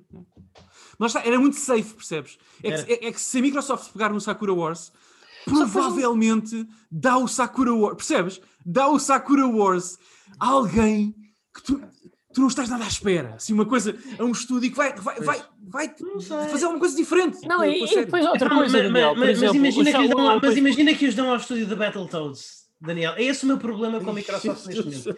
Nova Microsoft demonstrou Luís, muito. Luís é, Luís é- Não, mas ah, atenção, isto é sério, isto é- não, não estou a brincar. A, a nova Microsoft tem montes de entusiasmo, tem montes de garra, mas há uma coisa que eles crucialmente ainda não provaram. Eles ainda não provaram que eles conseguem lançar um videojogo que não seja um produto. Sabes? Esse é que é o problema, é que todos os jogos que a Microsoft lançou nos últimos, deixa-me dizer, dois, três anos, foram tecnicamente muito bons, mas artisticamente foram produtos, não foram, não, não foram obras de arte. Não, não foram peças artísticas, foram Eu sei, mas é, é- é o experimentalismo, Luís. Aliás, eu não estou. Pessoal, eu fico, se a SEGA passasse para a mão da Nintendo, talvez fosse a melhor coisa que pudesse acontecer. Mas Hum, o sim. próximo Burning Rangers a acontecer pela mão da Nintendo Eu, eu fica uma espécie muito- de. Deixa-me só agora, fica uma espécie de remake de Panzer Dragoon que saiu agora, provavelmente, na mão da Microsoft, fica nas mãos garantidamente, garantidamente da Tango Gameworks. E como eu quero ver a Tango a fazer um Burning Rangers. Portanto, é, é isso. Mas- É esse mas. Eu tenho, eu tenho, eu estou muito, lá está, eu estou muito inseguro em relação ao que é que vão acontecer com estes IPs fantásticos e com estes estúdios Yeah, fantásticos eu percebo que a. Microsoft está, está a adquirir, porque eu, eu, eu gosto de usar o, o exemplo da série Gears of War. Eu acho que a série Gears of War nesta geração foi a joia da coroa da Microsoft, o Halo ficou um bocadinho apagado. Ah, os jogos mais tecnicamente incríveis que tu possas imaginar são os Gears 4 e 5, são visualmente, tecnicamente Sim, sim, dizer perfeitos. Ah, mas eu, como fã de Gears of War e como pessoa que gostou do 1, do 2, do 3, do, Judgment, já não, não, não tenho tanta experiência com ele. Ah, aliás, comprei a versão física pela primeira vez esta semana para jogar o Judgment, que já ouvi falar muito. Mas como pessoa que gosta muito de Gears of War, eu noto que Gears of War, especialmente com o 5 e com o Tactics, já não é eh, sequer. É, é um. É, é- é um jogo que está, como dizem os ingleses, doing the motions. Já, já está ali só por estar. Já está ali só porque é preciso ter um Gears naquela plataforma, naquela data. E já, já não, já não é divertido como o Gears 1 e o Gears 2 foram. Ó ó, Luís, mas o comboio uh, de- de- do atual Gears of War não foi, uh, não foi, não arrancou na liderança do, do, do tio Phil Spencer. É que eu te estou a dizer. Eu não estou, o Phil Spencer não é o Messias da Infill, infill with trust. Phil o, o Phil Spencer não é o Messias da indústria, ele comete erros. como- Eu hoje cometi 5 Sim. erros no meu trabalho, tu amanhã vais cometer 5 no teu. Não, não, não. Mas é isso que eu te estou a dizer. A, a- a Microsoft tem a destreza financeira para fazer coisas que a Nintendo não pode com um IP desta dimensão. Se a Nintendo receber o Sonic, o próximo Sonic será semelhante ao último Sonic que fez dinheiro. E bem, acho. Pessoal, Sonic Colors 2, bora, para a Switch, let's go. Vamos a isso. Não há problema, eu não, tô, não há crítica nenhuma embutida no meu comentário.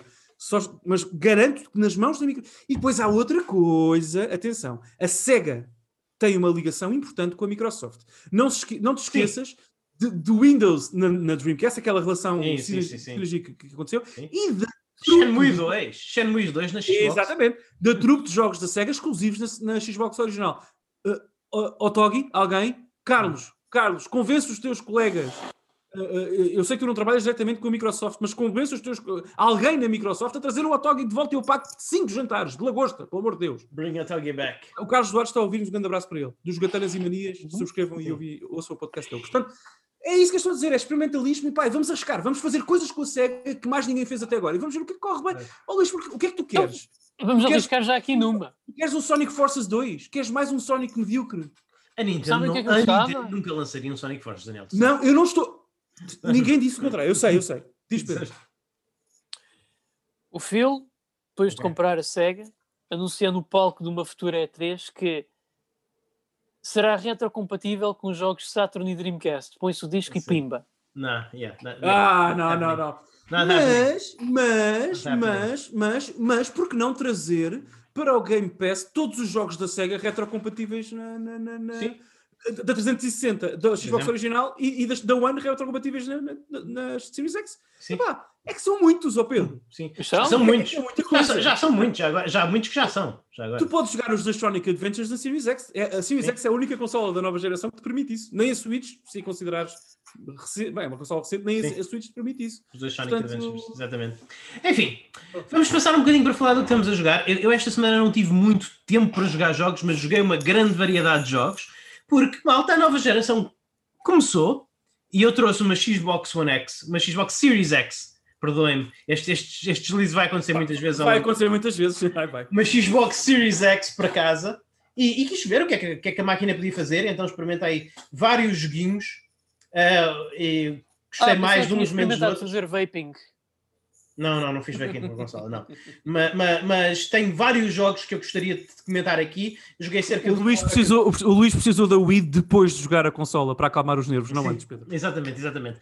Ah, já, já vamos falar da consola em si, mas eu tenho vários jogos de falar. Eu sei que vocês também jogaram alguns joguinhos, mas talvez, talvez vá começar eu, porque, porque tenho mais. Yeah. Ah, Ok? E o primeiro jogo que eu joguei, eu joguei alguns retro- jogos retrocompatíveis, mas vou falar de jogos, uh, vou falar de jogos relativamente novos ou relativamente recentes. Eu, eu, eu trouxe a minha Xbox para casa, desembrulhei-a, montei-a e aconteceu primeiro uma coisa que nunca me tinha acontecido em nenhuma geração, em nenhuma console. E normalmente tento, nem sempre consigo, mas normalmente gosto sempre de comprar as consolas no dia de lançamento. Vem sempre com um joguinho para casa, normalmente é tudo o que eu consigo, um joguinho. Mas neste caso foi a primeira consola que eu comprei que trouxe nenhum jogo para casa. Porque eu tinha tomado a decisão que esta seria a minha plataforma, uma plataforma digital. Estou a ficar sem espaço para jogos e já que ela é, é- é- a Xbox Series X é feita tanto para ser digital, eu considerei que a Drive ia usar a Drive exclusivamente para jogos retrocompatíveis da minha coleção Xbox.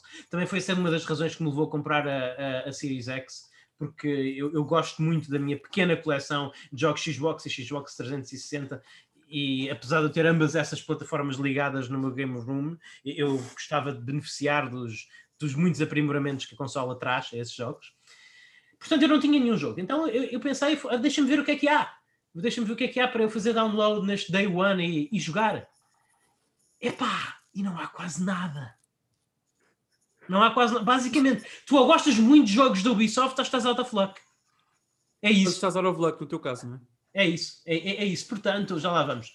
Portanto, o, o primeiro jogo que eu comprei, eu, eu- eu, fiz, eu filtrei os jogos da loja pelos jogos optimizados para Series X, porque era isso que eu estava à procura, uma experiência next gen, era isso que eu queria, era isso que eu queria ter.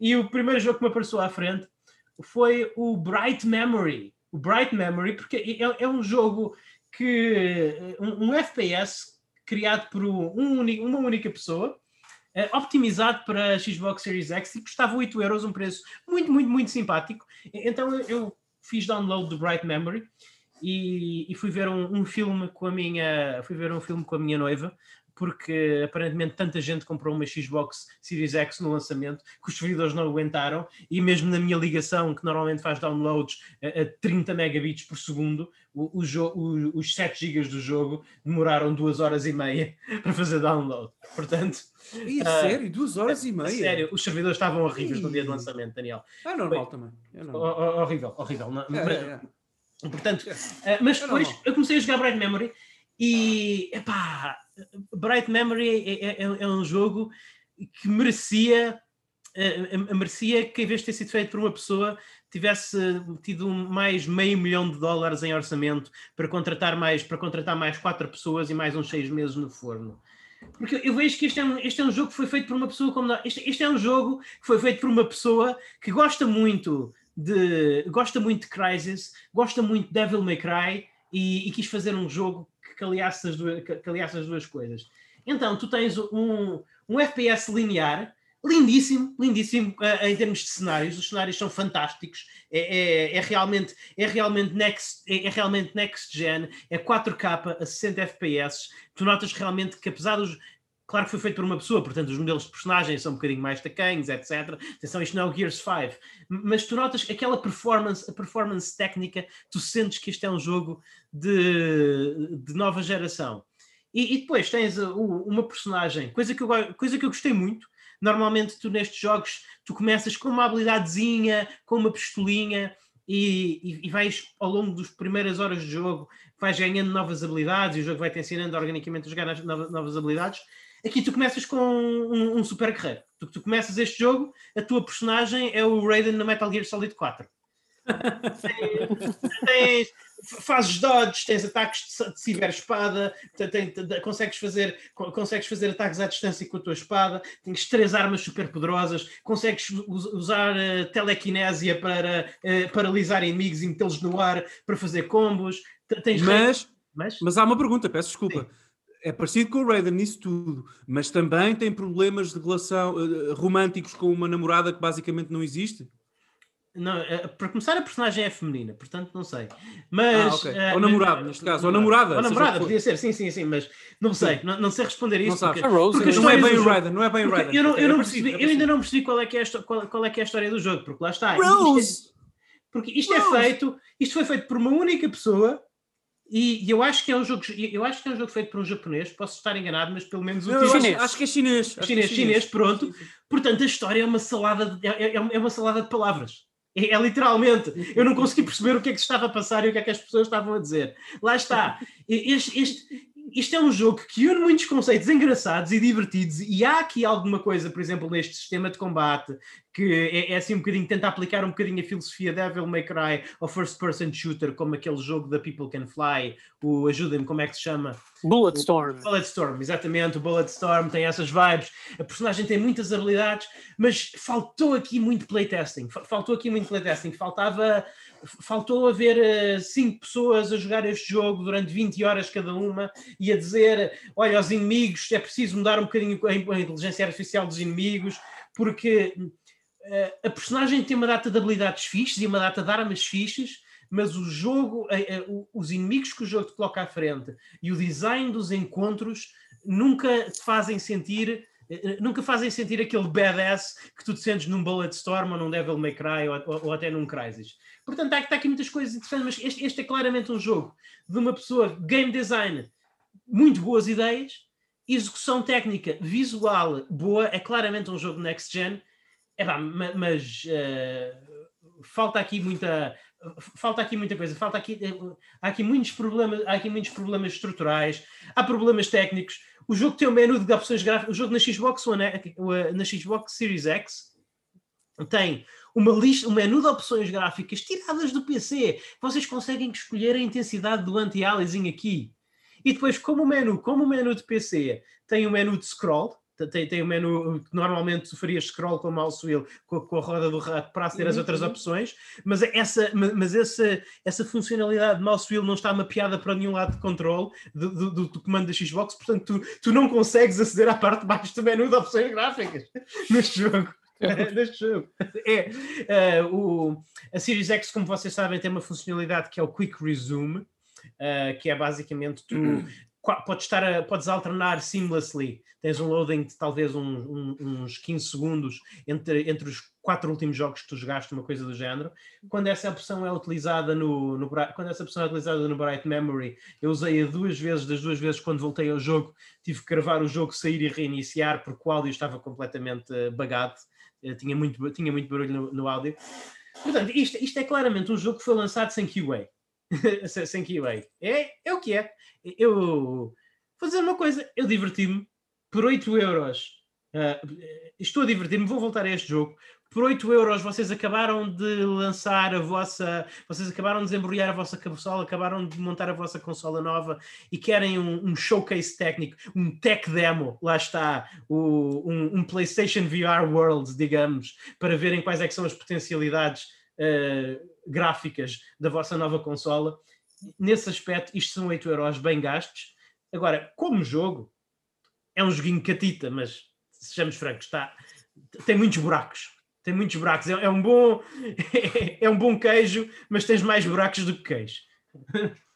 Posso. Força. Eu queria dizer uma coisa sobre a Series X e rapidamente e depois com mais calma fazer uma outra pergunta. Pode ser? Sobre, Pode ser. sobre a consola. Pensava que ias queria... falar sobre o Bright Memory. Eu sobre Eu queria dizer queria dizer-te uma coisa e dizer-vos uma coisa. Tenho muita pena, pesa-me o coração. Eu estive presente nos lançamentos, epá, na janela de lançamento, não sei se foi no dia de lançamento, não me lembro, acho que não, Sim. mas nas, nas, janelas de lançamento de todas as Xbox One, tento comprar a Xbox One, todas as, as consolas uh, Xbox, a Xbox One é exceção porque só comprei uh, uns dois anos ou três depois dela estar no uhum. mercado, também não tinha muito interesse nessa plataforma, mantenho relativa frieza relativamente a essa plataforma específica, não à marca Xbox, é essa plataforma específica. Mas de, deixa-me dizer, eu, eu, o meu chefe é russo. O meu trabalho é russo e nós temos por hábito trocar prendas de Natal. Uhum. Ok? Uh, envio normalmente para ele, uh, para ele, enfim, para, para, para, as pessoas que trabalham comigo, não interessa, mas envio, envio para as pessoas que trabalham comigo uma vinho do, vinho do Porto, um bom moscatel de Setúbal, epá, uh, álcool que, que, que, que que, que, possa representar bem as nossas terras aqui em Portugal para que eles finalmente bebam coisas boas e, e, e bem feitas. Vodka é bom. E, e, este ano estávamos a brincar com a possibilidade de ele me enviar uh, vodka para mim, uhum. uh, de Moscou, pá, porque eu, não, não, é uma bebida que eu ligo muito, sinceramente, mas, mas bo, bolas, gostava de experimentar um bom, um bom vodka Sim. verdadeiro. A alfândega, uma... a, a alfândega portuguesa vai dar trabalhos vai dar trabalho. Mas é, é, engraçado, por exemplo, eu costumo enviar para, para a Irlanda e, to, todos os anos uh, álcool e eles deixam-me a CTT e não, não, não põem problemas. Não sei se para cá vamos ter.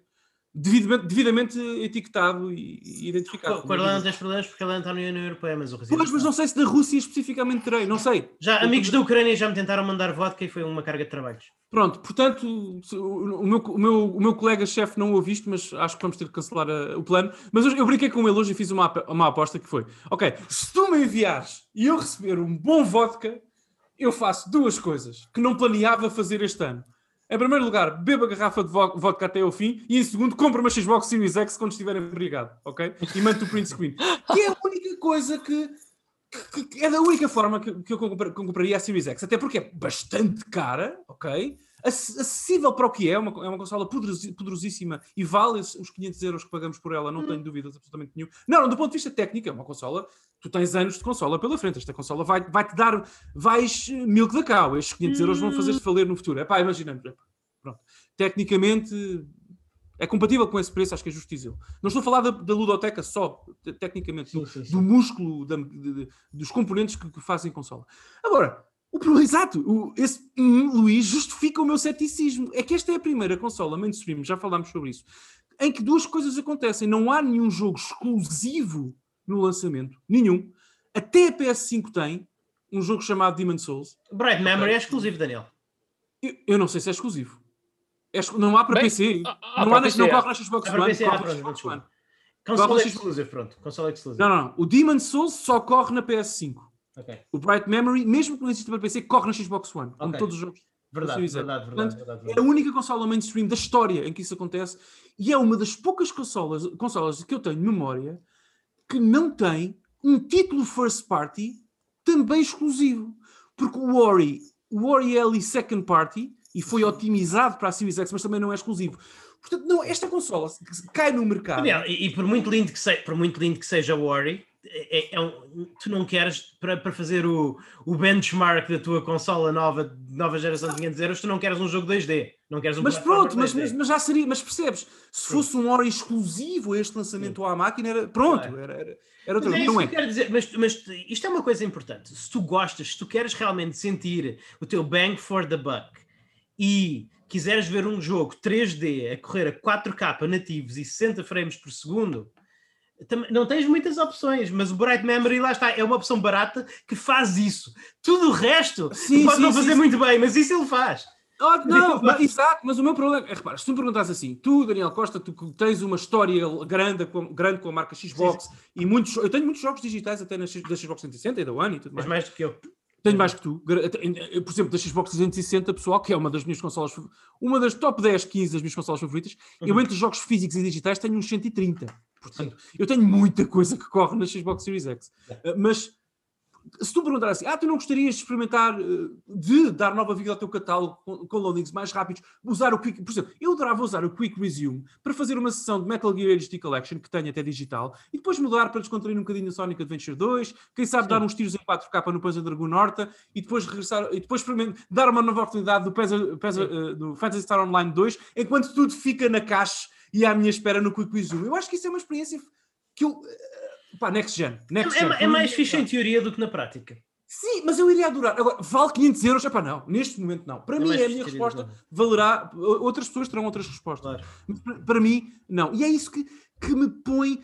No mundo, em que os load... no, no, mundo em que os loadings são relativamente rápidos, mesmo nas consolas de geração atual, mesmo nas consolas de geração atual, os loadings são relativamente rápidos, salvo algumas exceções notoriamente más, mazinhas, mas no maior caso, na geração atual, os, os loadings são razoavelmente rápidos, estamos a falar de, de, casos de, de, tipo Final, ok, Final Fantasy XV tem loadings de 4 minutos, mas a maior parte dos jogos também ainda são um bocadinho grandes. Mas a maior parte não, a maior parte dos jogos loadings em um minuto, assim, um minuto, dois minutos no máximo, razoável. Uhum. Uh, razoável. No mundo em que os jogos fazem um, um, a maior parte dos jogos faz um autosave de 5 em 5 minutos, tu não perdes quase progresso nenhum. Tu, tu, tu, podes não, tu, podes não, ter quick resume, mas tens fast enough resume. Totalmente, não, não, não, totalmente de acordo contigo, mas, mas ainda assim é um luxo ok? Sim. Esta experiência que eu relatei, para mim, eu adoraria tê-la, mas não vale esses 500 euros. Agora, Sim. eu quero ser uh, uh, justo contigo, com o Pedro e com os nossos ouvintes. Atenção, pessoal. Tenha eu saúde e trabalho, essas duas coisas têm que estar garantidas para acontecer o que eu vou dizer a seguir, eu vou comprar a Xbox Series X. Mas não compro já, porque não há razões que me motivem, porque é muito caro, eu já gastei muito Sim. dinheiro com outra consola de próxima geração, uh, e é muito cara, confesso que isso também é uma questão financeira. Mas enfim, Luís, a minha pergunta para ti, eu tenho duas, tenho Sim, duas, muito rapidamente, e têm a ver com o Quick Resume. Eu tenho muito interesse no Quick Resume. Sim, Primeira delas, eu, eu, coloco-te as duas e depois respondo como quiseres, por favor. Primeiro, o que é que achas do Quick, Resume? Se experimentaste ou não? Uhum. Com que tipo de jogos experimentaste? Qual foi a tua experiência? E, até porque não falámos disso no, no nosso chat, portanto não, não, não sei o que tu achas. E a segunda pergunta é como é que fun funciona a integração do, portanto, da funcionalidade Quick Resume? E se quiseres falar de outras quaisquer, exclusivas Sim. à Series X, mas sobretudo o Quick Resume, com jogos. Eu, eu queria falar de Bright Memory. Só para terminar, com jogos que estejam instalados em discos externos. Porque eu, eu tenho. Não, eu não tenho discos externos. Pois, é que eu tenho um tera de jogos Xbox One 360 para colocar na Series X quando a comprar. Posso, posso dizer-te que estou à procura. Posso, posso dizer-te que estou à procura de um, de um disco externo Uh, de preço acessível, porque eu este mês não posso gastar, este mês, este ano, este ano não posso gastar mais dinheiro, muito mais dinheiro em videojogos uh, e, e, gostava de ter um disco externo relativamente acessível, mas claro que tem que ser SSD, porque vale a pena ser SSD, não é? Vale a pena. Ser SSD, vale, vale, a pena, vale a pena ser SSD, mas uh, relativamente acessível, porque eu digo-vos, o, meu, o disco rígido da minha Xbox Series X está 90% cheio, aquele terabyte não rende nada. É, simplesmente com jogos do Game Pass, eu, eu vi e eu, os jogos que eu comprei no lançamento da Series X, fiz download deles, fiz download de uma série de jogos de Game Pass que eu queria jogar e fiz download também de alguns joguinhos que eu queria experimentar da, da minha biblioteca digital de Xbox 360, para ver como é que funcionava a retrocompatibilidade. Uh, tenho cerca de 15 jogos instalados, quer dizer, e, estou a 90% de capacidade do, do, disco interno. Portanto, uhum. realmente é mesmo tu queres manter, o, queres manter o disco interno para os jogos que melhor o aproveitam, que são os jogos que, tá, que estão optimizados. optimizados. para a Series X, e queres ter tudo o resto num disco rígido externo rápido, o mais rápido possível, claro. Mas, mas, mas e, e, o Quick Resume, gostaste? Uh... Foi-te útil? Pensava surpreendeu que pensava, não? não, não me surpreendeu. Sem dúvida não okay. me surpreendeu. Pensava que ia ser mais interessante do que é. Uh, okay. Quando eu jogo um jogo em Quick Resume, Não é, lá está, isto também é porque eu tendo a não jogar muitos jogos de uma vez. Desta vez fui Yeah. porque foi uma exceção, porque quero experimentar, quero, quero ver o que é que a máquina pode fazer num jogo, noutro jogo, etc. Mas não Eh, gostas ma- às mas- vezes de, quando estás a jogar, de ir a um buffet em vez de ir a um restaurante mais chique? Não, E- go- e- então, não, não, não me acontece muita vez. Portanto, eu não sou, não, não, não, não, não sou muita vez, mas lá, lá está. Ok. Eh, Uma das coisas que eu gosto mais em jogar em consolas nesta geração, na geração eh, PlayStation 4, Xbox One, versus jogar no PC, e isto comeu muitas horas de jogo no PC, em que eu optei por jogar na nas consolas, é que eu, eu ligo a minha consola e continuo instantaneamente do jogo que eu estava a jogar. Porque estas as consolas modernas, elas não se desligam, elas ficam em stand-by e o jogo fica lá. Mas podes Ah. fazer um cold boot, podes desligar mesmo a consola e começar do zero. Sem... Eu sei, podes, podes fazê-lo, mas why would you do that? A menos que queiras desligar o quadro de Gastas luz. ou menos, assim. energia... Gastas menos energia, Luís. Gastas menos energia, menos eletricidade, literalmente. Sim, Mas pronto. Yeah. Tudo bem, mas. mas Ok, ok, ok, ok, não, não. não Acho que sim, não, sim. não, é, não é uma coisa assim super relevante, mas de qualquer maneira. ah, Sim, sim, sim, sim, mas sim, de qualquer sim, maneira, eu já tenho a experiência de quando eu ligo uma consola para jogar um jogo, eu estou instantaneamente no jogo que eu quero jogar, ou no jogo que eu estava a jogar. E, e como eu disse, também não acho que seja assim, os loadings sejam assim tão grandes. O, o pulo de um jogo para quatro jogos, para mim, não é assim tão impressionante. É claro que é agradável, é, é agradável. Eu, eu experimentar um jogo, eu posso estar a jogar Assassin's Creed Valhalla, posso sair dele para experimentar um, para experimentar um outro jogo, e, e se eu achar que esse jogo não está a cativar tanto, posso pular in- instantaneamente para o sítio onde estava em Assassin's Creed Valhalla. Isso é fixe. Eu não vou dizer que não, mas é impressionante. É mais impressionante em teoria do que na prática, não é? Eu, eu- eu- não ia morrer, eu não ia, não ia estragar a minha sessão de jogo se eu tivesse que esperar dois minutos pelo loading do Assassin's Creed Valhalla. Pois, eh, houve, eh, eu já percebi que, a experiência desiludiu, desiludiu bastante. Eu não sei se o Pedro quer colocar alguma questão a Eu, dizer. eu alguma acho já agora que a interface da a, a- a Microsoft optou por manter a interface da Sim, é. Xbox, da Xbox, One, da Xbox One, atualizou um bocadinho, Epá, mas, há- mas continua a ser uma, uma, uma interface muito fraca. Yeah, para mim é o Windows 8 on steroids. É, Não, não dá. Uma interface muito fraca. Uh, Não dá uh, para mim. ad- admiro o, o facto da tua coleção de jogos estar a um clique de distância, não é? Po- Podes simplesmente carregar no, no A e aparece uma seleção com os vários styles dos teus Yeah. jogos. Mas acho que as opções de filtro são muito, muito pobres. Por exemplo, Yeah. um- um- uma coisa Yeah. perfeitamente uma, uma coisa perfeitamente plausível que as, pessoas, que as pessoas podem querer fazer que eu senti falta dessa opção a primeira coisa que eu fiz foi liguei a consola à internet uma ligação wired e, e meti a fazer meti a fazer download uh, meti, a fazer, meti a fazer download uh, uns 10 jogos do Game Pass que, eu- que eu já sabia que ia querer jogar e que ia querer jogar no Yeah, yeah, X. ok a partir desse momento eles aparecem todos na minha biblioteca de jogos, independentemente Yeah. do download estar concluído ou não. Eu não tenho nenhuma maneira de filtrar os jogos que já estão completamente instalados e disponíveis para jogar. Tenho que estar a, a- fazer browse da minha Ah, biblioteca e ver quais é que já têm aí o ícone do download, que já não Sim. têm o ícone de estar a fazer download. Ah, ah, É uma coisa muito fraca aqui. Eu Já sinto agora, o mesmo. É é igual na Xbox One, já agora. Sim, sim. Já agora, ah, uma coisa que me apanhou completamente de surpresa a jogar um jogo em disco da Xbox One. não- apanhou-me surpresa, quer dizer, eu já sabia que podia acontecer, porque eu vi algumas notícias sobre isso, inclusive no nosso grupo interno, ah, acerca da Xbox. tá- Estás a jogar um jogo disco da Xbox One e a tua Xbox pode a qualquer momento fazer-te desligar o jogo, literalmente desligar, nem estamos a falar de meter para quick resume, literalmente desligar o jogo e, e- e chutar-te para o ecrã de, para, o- para o menu, para o menu da O console. quê? Sim, faz isso. Mas, mas Faz isso. Como é que. Esta- Estava a jogar Life is Strange Before the, the, the, the Storm, Storm. Com, com, a, com a Eri. Estávamos a jogar, tínhamos acabado a primeira área do jogo, estávamos a jogar há, digamos, 15 minutos e sem explicação nenhuma, sem prompt nenhum, sem nada, pum, o jogo encerra, estamos na coisa da consola. Ah, porquê? Porque a consola não está por defeito. Isto é uma coisa que tu tens que ir às configurações bem escondidinho e escolher que queres que aquela seja a tua home console. E escolhendo aquela Ah, home. Sim, sim, Sim, sim. sim. mas isto Eu seria. Eu enviei-te um vídeo Sim, qualquer. sim, tu, manda- tu mandaste um vídeo com isso, mas seria de esperar. O vídeo que tu mandaste era se que isto acontecesse se tu tivesses jogos, se tu transportasses, basicamente, se tu transportasses o teu disco rígido externo da tua Xbox anterior, Ah, diretamente a essa. Mas isto acontece, atenção, isto acontece com discos. Jogos em disco, que tu estejas a jogar na tua, na tua Xbox Series X, se a consola não tiver terminada como home console, como consola de casa, Sim, sim, sim, sim. eh, ele, ele passado 15 minutos de jogo ou 10 minutos de jogo, detecta que tu estás a jogar esse jogo, entre aspas, emprestado e chuta-te. Desliga o jogo mesmo. Se não tiveres gravado, azar. Ou seja, isso é tipo DRM. Isso é, é. DRM. Não, não, É é, DRM, é, exatamente isso. É, é, é DRM. Isso é DRM. É, é, é DRM, é- é- ela chuta-te. Depois eu, eu lembrei-me disso, de que tínhamos de partilhar. Uh, fui até ao menu, está bem escondida a opção, não, não, não está num sítio intuitivo. Escolhi fazer desta consola a minha consola de casa. Eu não percebo porque é que isto está liga, não está ligado por defeito. Não faz sentido que não esteja, não É é? porque tu podes ter outra Xbox em casa, no teu caso tens. Sim, por É, acaso não tenho, que eu, que eu vendia Tens, as, outras. Eu vendia as outras. Não tens a...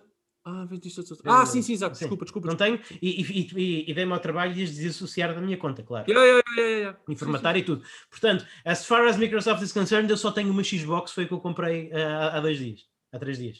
Portanto, ah, mas não, é, é- é realmente preciso fazer isto. Não dizem lá nenhum. É, é que seria de esperar que me dissesse: olha, tu foste tirado deste jogo porque a tua consola não está. Isto é um jogo em DVD e a tua consola não está definida como a consola casa, como a tua consola de casa. Vai a este menu e A muda a opção. é a consola Mas não. principal. Consola A como principal. PS4 é a consola principal. É a consola em que tu Pronto. vais fazer. Yeah, yeah. depois- Pois, é, eu digo, ó, eu eu estou Não, não, certo, fazes eu em bem, inglês, portanto bem, diz é um bem. console, mas Não, é mas, mas não diz nada.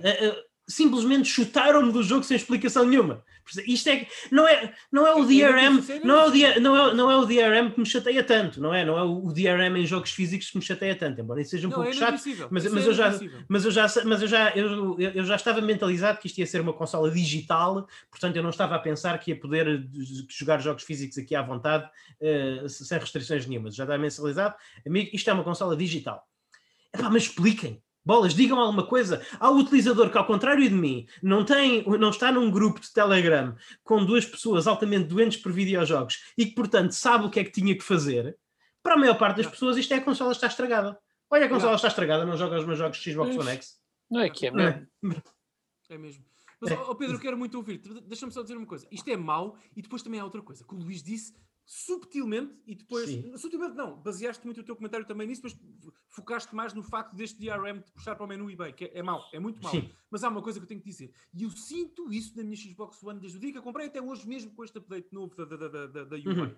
que é sempre. Eu estou no menu, não é? No, no home principal. Sempre que eu estou lá, estou ali e quero fazer quase seja o que for, a não ser queira lançar um dos últimos 3 ou 4 jogos que joguei, que é só carregar um botão home e eles aparecem logo ali, a não ser que seja isso, quase tudo o resto é extraordinariamente complicado para mim. Para, para mim, Sim, a minha é. vida é fazer- eu trabalho, eu profissionalmente trabalho com, com UI, pessoal. Sim, é sim, minha sim, vida.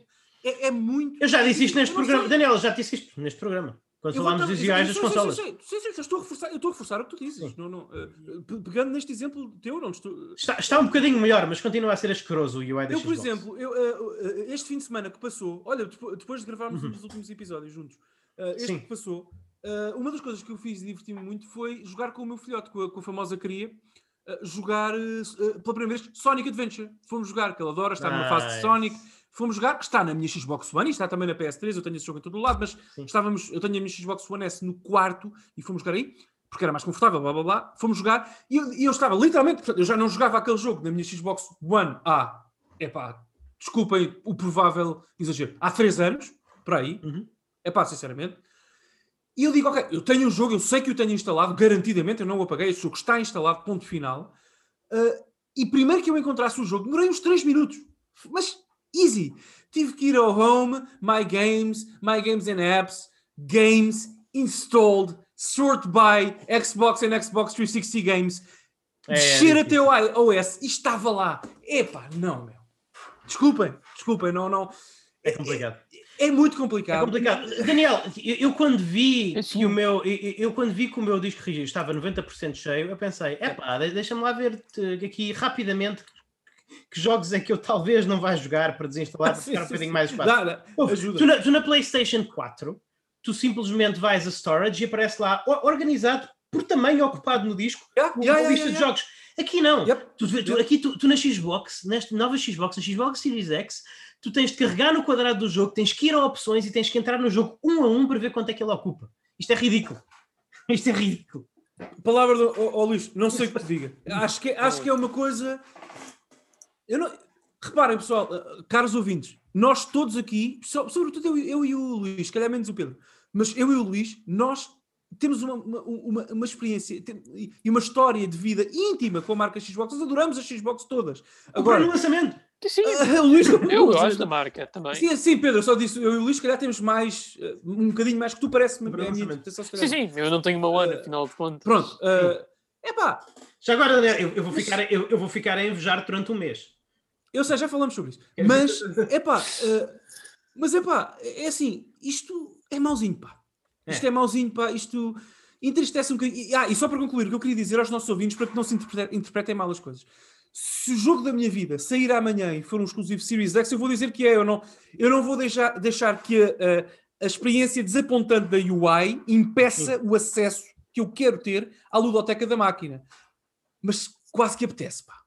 Aquilo não, lá está, é que não, dá, não, não, não é prazeroso navegar naquela UI. Eu não, Não. tenho a Series X, a que é mais rápida, também a navegação é mais rápida, a na Xbox One é mais clunky, mas é igual a UI. Portanto, é- é- Sim. enfim, Pedro, fala um bocadinho, por favor. Por sobre a acaso eu gostava, eu até gostava de falar, era mais sobre o Bright Memory. Vamos Falando- É, foi? Go. Por. Ah, é que, A análise da Xbox é outro episódio, malta. É um episódio premium. Eh, não desvalorizando, claro, as perguntas do Daniel, que eu acho que foram muito informativas Estou aqui uh, excelentes coisas sobre a Xbox Series X, que muito francamente não vão fazer mudar a minha ideia de não arranjar uma. Já Day One é impossível, porque já foi lançada. Mas, seja como for, se eu vier arranjar, vou dar prioridade à PlayStation 5 por razões várias ah, que sim, eventualmente. Sim, mas isto. não iremos... Oh Pedro, quem ouve o Panther esquece não precisa de ouvir isso de ti. Eu acho que. Tendo em conta que eu nem sequer. Pedro, Bright Memory! 4, é Drive Memory. Sim, ok. Sim. O Daniel ainda, tem ah. trabalho, ainda tem que trabalhar hoje. Não, é assim, o Bright Memory, é uh, importante salientar que o Bright Memory começou como um jogo de Early Access na Steam e eventualmente de Early Access na GOG, uh, portanto, uh, esses problemas técnicos que refere-se, acho que pronto, fazem todo o sentido do mundo, principalmente tendo em conta que foi lançado por uma, feito por uma única pessoa ah, mas lá está, uma única pessoa, e tendo em conta tudo o que foi feito ne- nesse jogo é, é impressionante. Agora, eu acho é que este Bright Memory acaba por ser mais eh, digamos, tipo uma espécie de eh, Metroid Prime First Hunt da Nintendo DS do que propriamente uma experiência completa, porque a experiência Sim. completa está para vir, que é o Bright Memory Infinite, Yeah. e não vai estar a ser feito por uma única pessoa. E acho que vai ser exclusivo temporário Xbox, se não Tens exclusivo a mesmo razão. Foi- Xbox foi- já Series foi- X. Sim, sim. Não, não, não, não, não. Deixa-me só. Peço desculpa, Pedro. Não, não é. eh, Que eu saiba, atenção, uh, correndo o risco de estar enganado, é exclusivo sim Xbox, mas não da Series X. Isso, mas é exclusivo da isso mesmo. Xbox. Ok. Series X não é. Pois. Que eu saiba. Enfim, mas Pedro, é, é, é isso. Hou- Houve este jogo. Não, não estou a querer é- defender o jogo, Luís Carlos, é só que é, é um, um pedaço de trivia. Pronto, é mais. É, não, mais é como eu disse, é- este, isto é um. Este jogo não é um tech demo, mas é, é, é- é claramente é, é uma coisa. É, é um bocadinho como é um bocadinho como o PSVR Worlds, que é da mesma maneira que o PSVR Worlds, eu, eu joguei todos os títulos que lá estavam, mas acabei muito rapidamente. Mas era aquele, era aquele, o PSVR Worlds, quando eu queria, quando vinha alguém a casa e disse: É pá, tens um capacete de realidade virtual, isso é tão fixe, deixa-me experimentar, ou deixa-me ver. Era, era o PSVR Worlds que eu tirava, porque é um bom showcase. As rápido, duas pessoas colocaram essa. e Disseram isso ao Luís. Duas, duas pessoas em três anos. É? As o Luís está a fazer. A, a, a enchente de gente que menos- forrou a minha casa de calor humano para jogar o PSVR. Foram duas. Só aceito duas. Pelo menos, pelo menos 10, no mínimo 10. Enfim, 10, pronto, ok. 10. ok. E, uma de- e uma delas aceitou casar comigo. Ok, ok. Perks, perks, boa, perks. boa, boa. São perks. PSVR, Roy- Royal, PlayStation tem que dar royalties ao Luís. Sim, Ou, ou melhor, vocês têm que dar royalties à. PlayStation. Mas, por exemplo, para mim, este é um jogo, este é um jogo que se faz boot para mostrar rapidamente que sim, isto é uma máquina que faz 4K nativos a 60 frames por segundo e é bonito. E, e- e é bonito. E, e ouça, este jogo tem coisas giras. As armas, por exemplo, tanto quanto eu sei, até agora, do que eu joguei até agora, só, só há três armas no jogo, são as três armas com que a personagem começa. Três armas de fogo. Também tem uma espada, mas mas todas elas são bué, muito agradáveis de jogar, têm uma boa, têm kineticidade, os disparos, a maneira, tem, cada, cada uma delas tem, tem aquela, dá uma sensação muito diferente, os disparos funcionam bem, ah, é, é- dá, é agradável, neste jogo é agradável disparar sobre um inimigo. Tu sentes realmente que não, que não estás ali a jogar paintball com os inimigos. Tem impacto, é, é visualmente interessante, é, é, é, sonoramente interessante, é, é bom. Só que lá está, por cada coisa destas que o jogo faz, realmente notou-se notou que aquela pessoa que estava a fazer este jogo, a única pessoa que estava a fazer este jogo para conseguir polir tanto alguns aspectos do jogo, não poliu nada outros aspectos do jogo. Posso passar, partilhar convosco uma imagem que não me sai da cabeça e eu tenho que falar sobre Força. isto com alguém? Força. obviamente. Uh, imagino, uh, Luís, uh, uh, a Eri com o capacete VR uh, a jogar Resident Evil 7, a tua atual noiva, não é? Sim. A jogar Resident Evil 7. Uh, uh, antes de tu fazeres o pedido, portanto, estavas, ela estava a jogar Resident Evil 7 de pé e tu decides que é o momento certo. Ajoelhas-te e dizes, querida, aceitas casar comigo? E ela diz, não, não, não, não, mas estava a fugir dos monstros. Não, não, não, não. É, é só isto que eu consigo uh, Sim. pensar. Uh, portanto, era isto que queria partilhar Claro. convosco. Obrigado. Eu eu nu- nunca poderia fazer a Eri jogar Resident Evil 7 porque ela nem conseguiu chegar, ela nem conseguiu chegar ao, ao- ao fim do, do Into the Deep do PSVR Worlds porque teve medo do tubarão.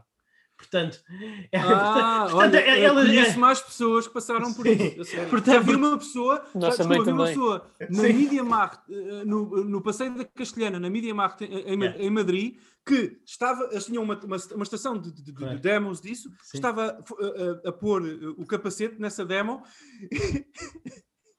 e, tinha- fez assim. Ou seja, pôs o capacete, sentiu qualquer coisa no mar, tirou o capacete e foi a correr. aquele, a- aquele, aquele tubarão está muito bem feito, não digo que não. Yeah. Aquele tubarão está Foi a muito... primeira coisa Não, não, não, não, mas, mas a Eri joga, joga Moss, joga Astrobot, coisas mais, coisas mais tem coloridas, gosto, sacarinas. bom gosto. E sacarinas. Já tem melhor gosto que o futuro marido, já não está. Pronto. enfim, enfim. Ah, ok. Mas, Ah, estamos vamos deixar de falar. de- Nós gostamos muito de consolas, mas consolas são circuitos ligados uns aos outros para aparecer imagem no ecrã. Vamos falar de jogos, falam de Assassin's Creed Estava Valhalla. a falar de Bright Memory. Mas porquê eu que tu não vais querer falar- Mas isto é o Bright Memory Cast. mas, mas tu, porquê é que tu vais estar a perguntar?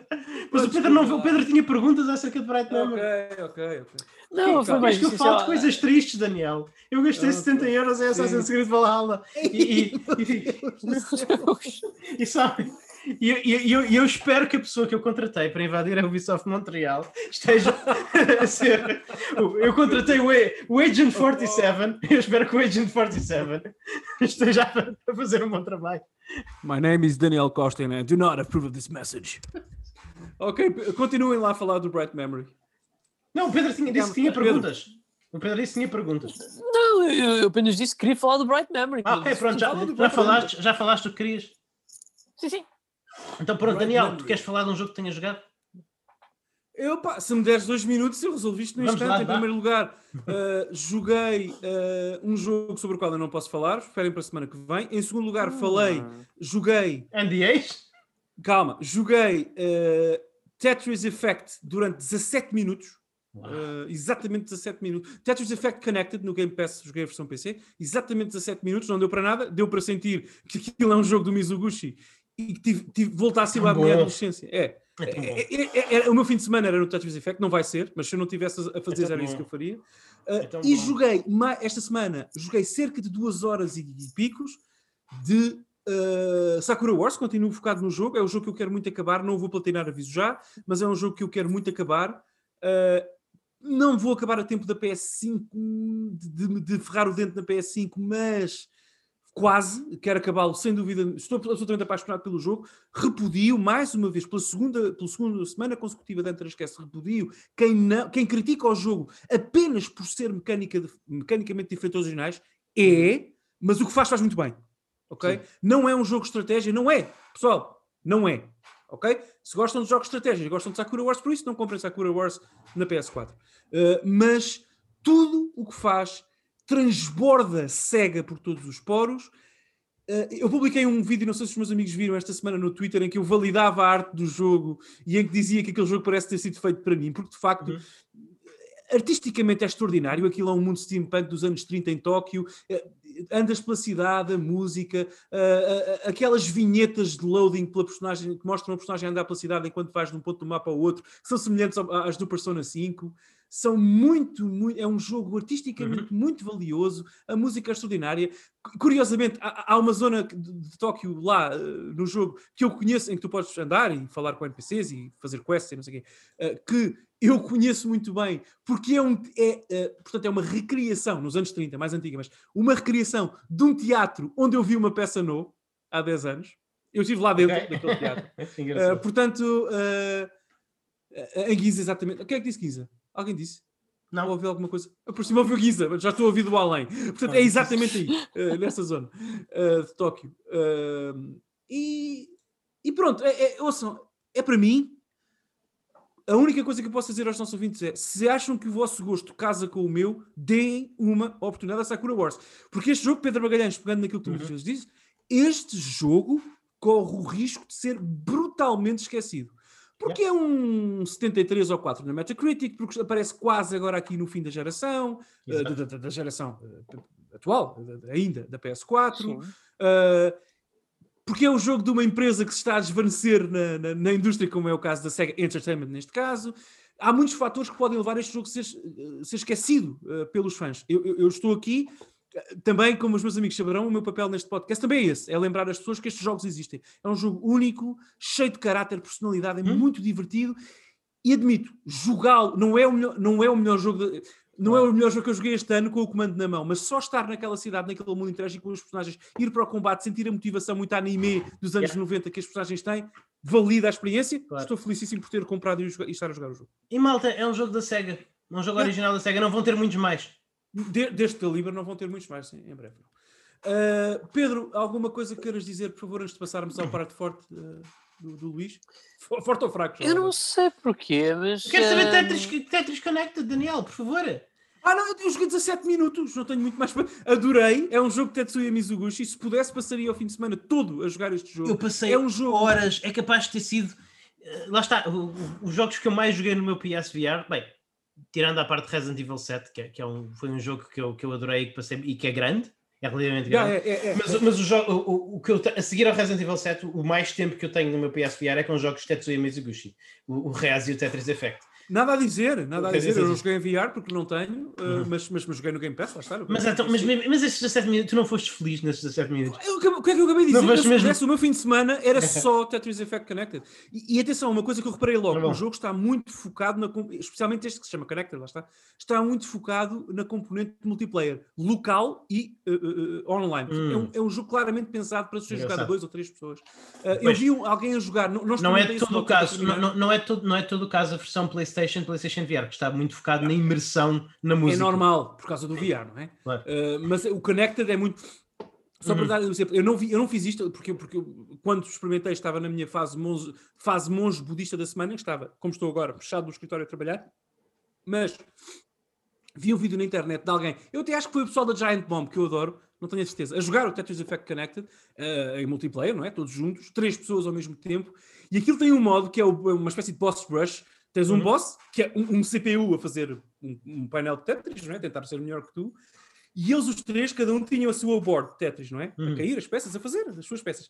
E há uma altura que a música cria ali uma sinergia com a mecânica, em que os três, as três boards de cada, a board de cada um, aliás, se funde numa só, e eles podem mexer nas peças de um, do, um dos outros e é alinhar engraçado. aquilo em equipa, e é uma coisa brilhante. Pá. Muito engraçado. É uma coisa brilhante, brilhante, brilhante. Pá. Uh, e portanto. Lá está, pela boca morre o peixe. Tetris Effect Connected corre o risco de ser aquilo que o Sakura Wars vai ser para muito, muitas pessoas da nossa audiência. Um jogo perdido, ao qual eu não vou dar a devida atenção, porque neste momento estou perdido noutras coisas.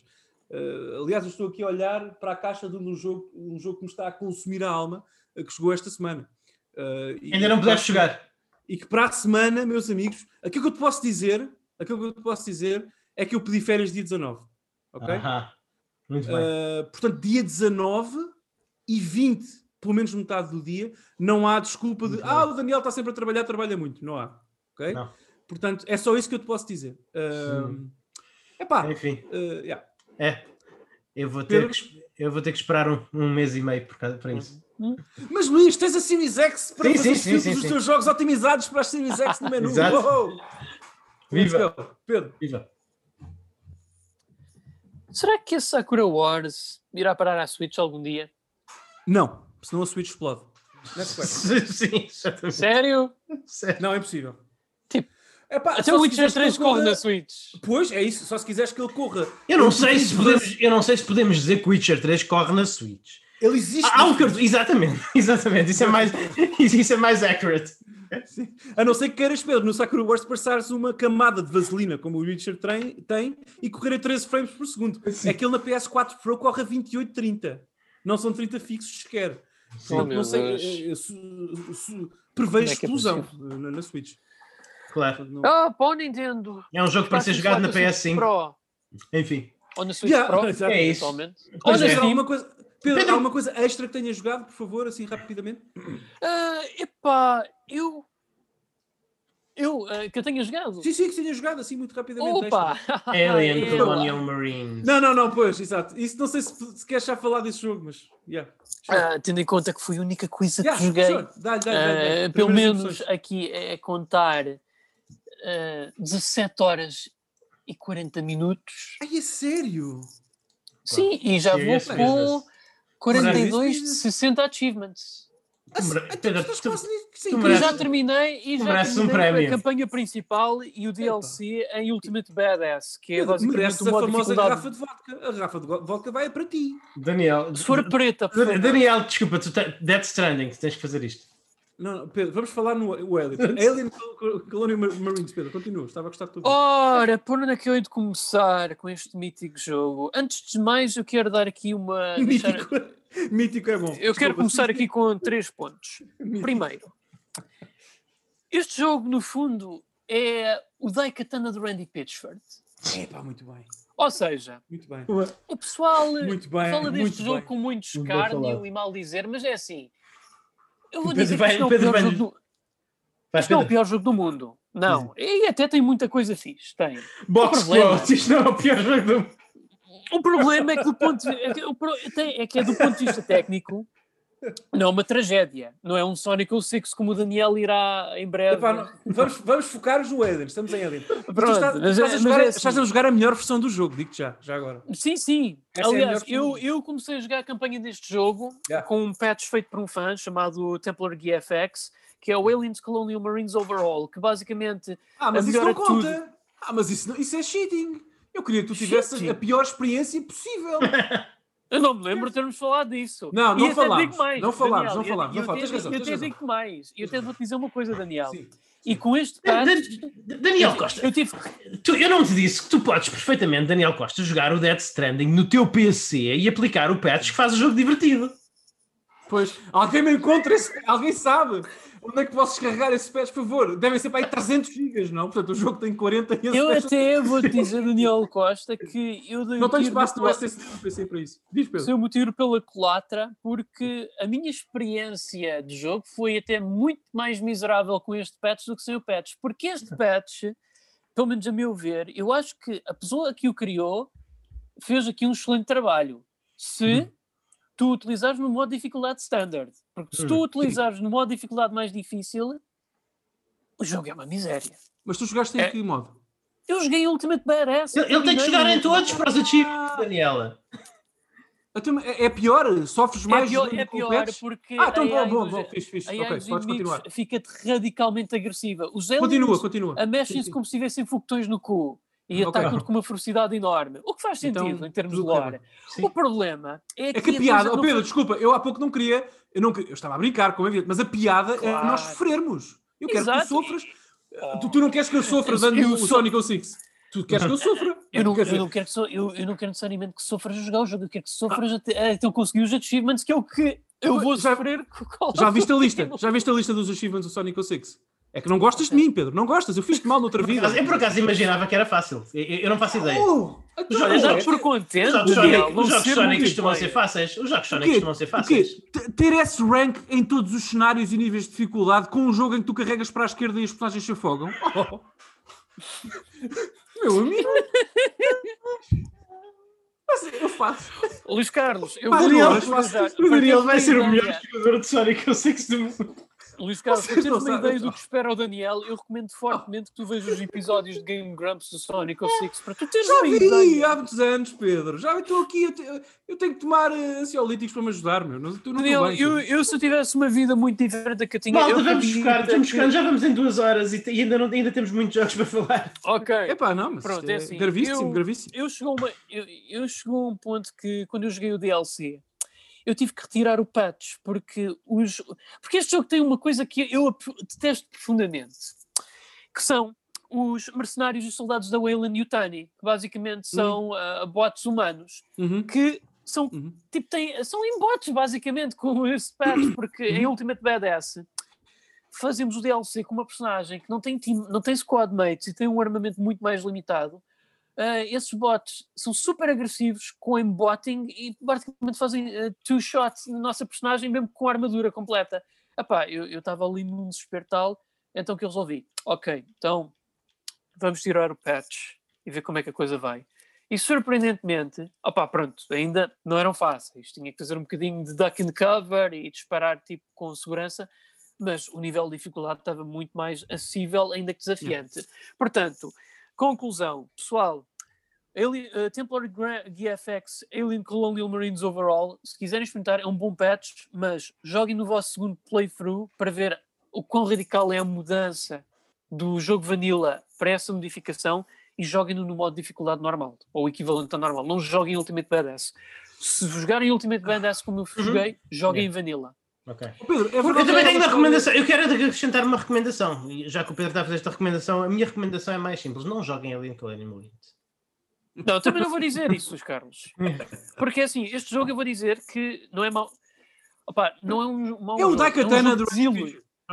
É um jogo o que desilude pelo Pronto. simples facto que é estúpido.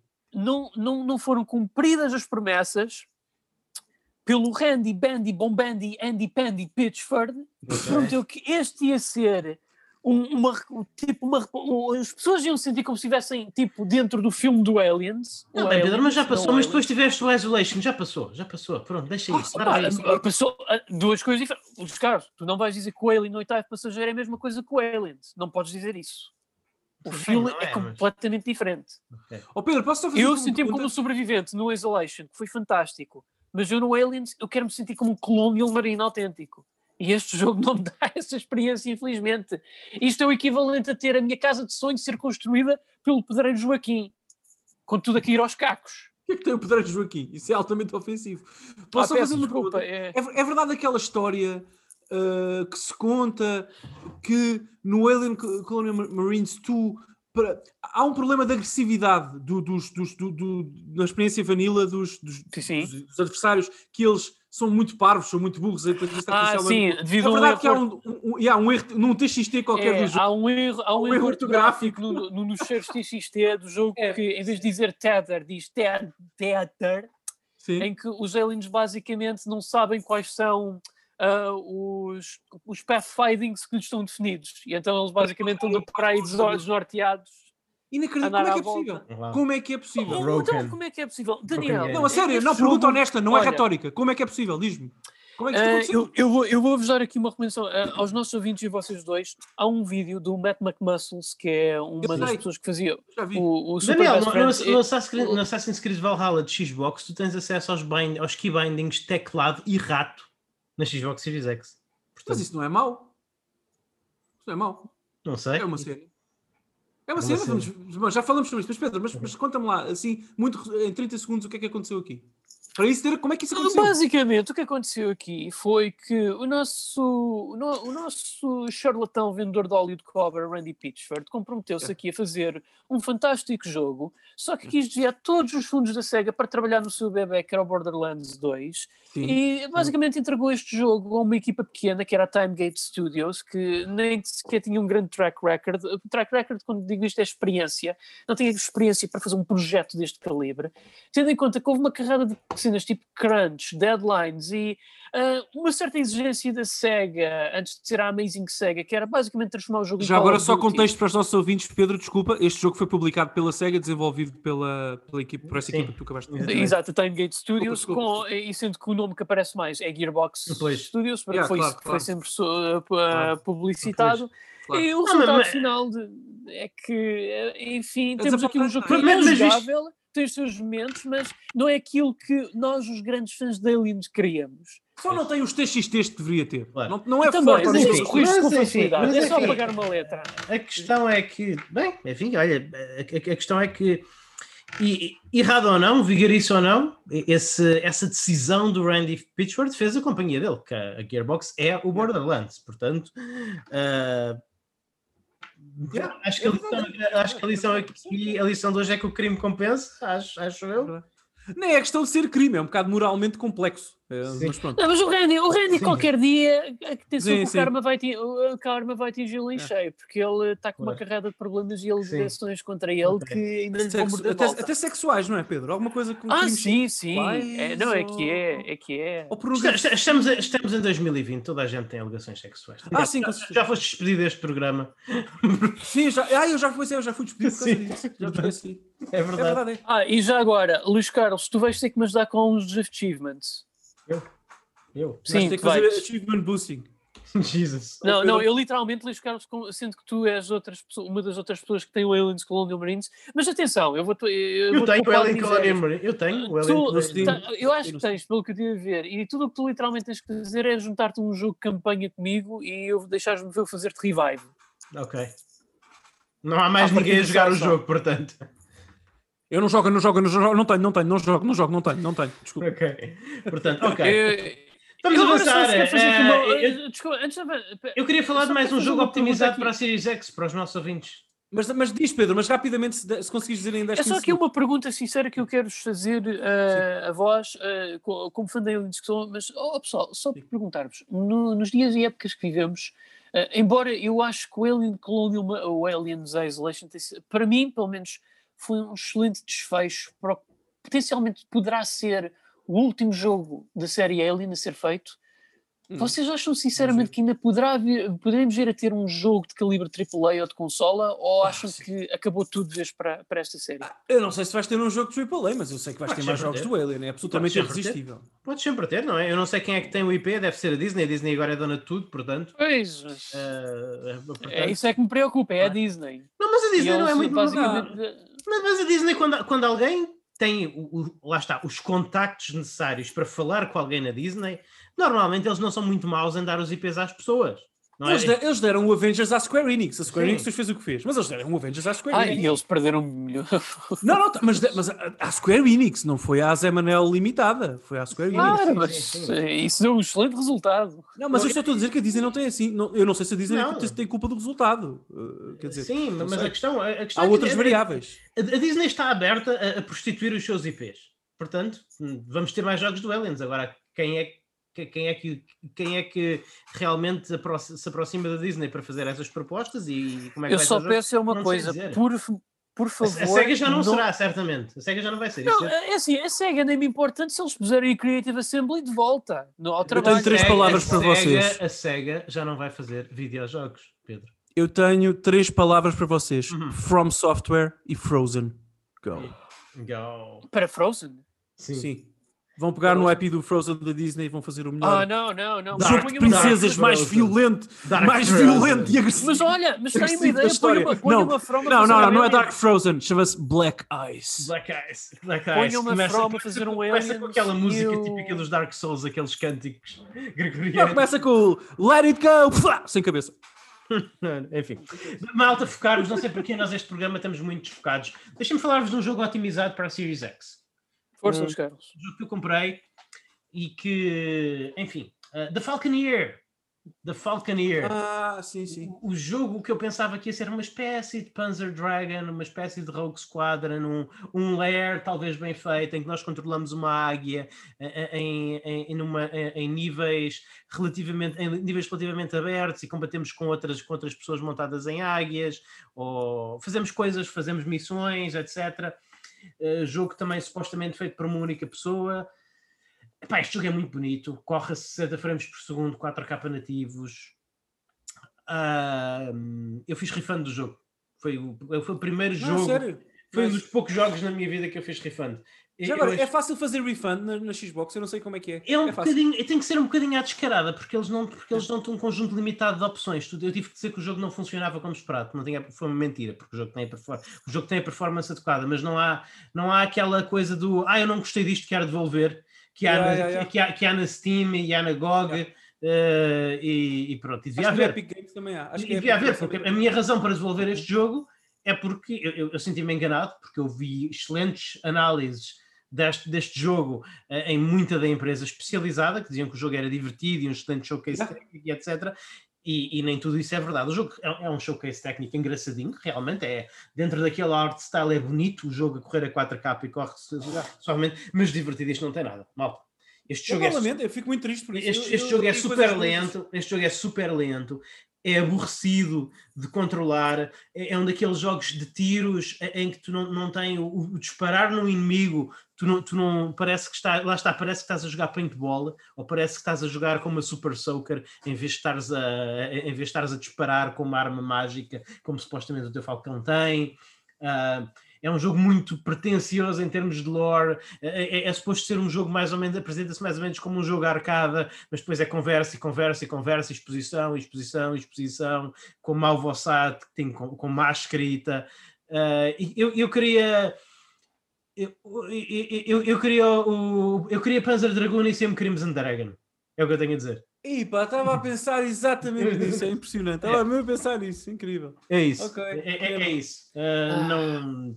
Pena. Basicamente, então, acabou por ser um, um jogo indie daqueles artes e farts. É, não, não, não é Yeah. está, está aqui um jogo. Está, está aqui um jogo a Mas tu sério. disseste que é prepotente. Mas é tecnicamente- É, é, é, é, é, é prepotente, é, é prepotente Ou no pretencioso, acho que foi o que disseste. é, é, é, preten- é pretencioso não em termos de jogabilidade, mas no sentido que eles está aqui todo o mundo construído Sim, sim, sim, sim, sim. e, os escritores claramente achavam que, ele, que, ele- que eles são a reencarnação de Tolkien, então tem, antes de tu sequer poderes fazer a primeira missão do jogo, te- tens que ouvir muito diálogo acerca de não, existem estas fações e estas fações e a fação não sei quê, e depois há o Império e, passa-se isto, e, nesta área as pessoas vivem muito disto e, realmente não se querem sentir oprimidas pelo Império, e, e há aqui todo, há aqui todo um, um- um setup geopolítico e, e- malta, eu, eu tenho, eu, estou, eu, eu comprei a minha consola nova, eu quero realmente voar pelos céus como uma águia e disparar em piratas eh, e, e- e deixem estas tretas do Império e dos rebeldes e das várias fações e das casas nobres e isto. Malta, eu, eu- não vim aqui para ter, eu, não vim aqui para Game of Thrones, ok? ok? Eu quero jogar um videojogo. Eu, eu quero Um Falcão a dar tirinhos, por favor. Exa- exatamente, exatamente. Eh, e, isso é, e essa parte do Falcão a dar tirinhos é extremamente bonita, Yeah, extremamente parece- tecnicamente parece. competente, mas super enfadonha. Super enfadonha. Este jogo não é divertido de jogar. Este jogo não é divertido de jogar. O Falcão, não é, pena. o Falcão não é divertido de controlar. O, o, o- Falcão sente-se lento, o que é um problema, visto que os níveis são relativamente vastos. É, é aborrecido ir de ponto A a ponto B, chegas a, vais de ponto A a ponto B, chegas a ponto B, te- tens, tens um, um combate anémico com ah, outros falcões quase não se aproximam de ti e muitas vezes o que acontece é que tu, tu estás a enfra- dar tiros até as enfraqueceres e depois o teu, o teu wingmate tira-te a morte o teu wingman tira-te a morte portanto nem sequer tens a satisfação de os matares tu muitas vezes Ah, isso é, super frustrante. é super frustrante é, é- não é divertido foi uma má Quanto é, que, experiência quanto é que custou o jogo, Luís? Desculpa. 30 paus É pá, é um bocadinho demais, não é? Para essa experiência, ou não? se fosse divertido não é- Isso não é jogo de 15 euros? Se fosse 14,99. divertido, não era. É, tecnicamente é muito, Ok. bonito, é muito competente, art style, bom art style. Agora, se fosse divertido, não era, mas não é divertido. Ok. É divertido, é como eu Pronto, digo. eh, Bright Pronto, Memory, ok. Bra- Bright Memory tem muitos problemas, mas eu, na, hora que eu passei a jogar Bright Memory, eu diverti-me. Sim, Diverti-me. eu acho que foi, foi clara a, a tua descrição do jogo aqui. Eu também já tinha percebido que tinhas gostado dele quando falámos em off. Pedro, alguma coisa que queiras perguntar ou dizer Uhum. sobre este jogo? Epá, é só que de tudo o que o Luís Carlos estava aqui a falar, eu lembrei-me que há 28 anos atrás nós tivemos um jogo. Jogávamos bang. com uma águia, mas com uma coruja. I'm gonna take you back to the past. Sim, Pedro. My Mas, tale eh, begins. Em onde, epá, nós jogávamos com uma Quando o meu avô Magalhães. que é disparado em coisas, em, back, em backdrops lindíssimos, arti- artísticos lindíssimos, com boa música, Qual era o jogo? amigos algofatelas, mas Agony para o Commodore Amiga. Melhor jogo do que este, melhor jogo do que da Falconer. Melhor jogo. Do que da Falconer. Bem mais divertido.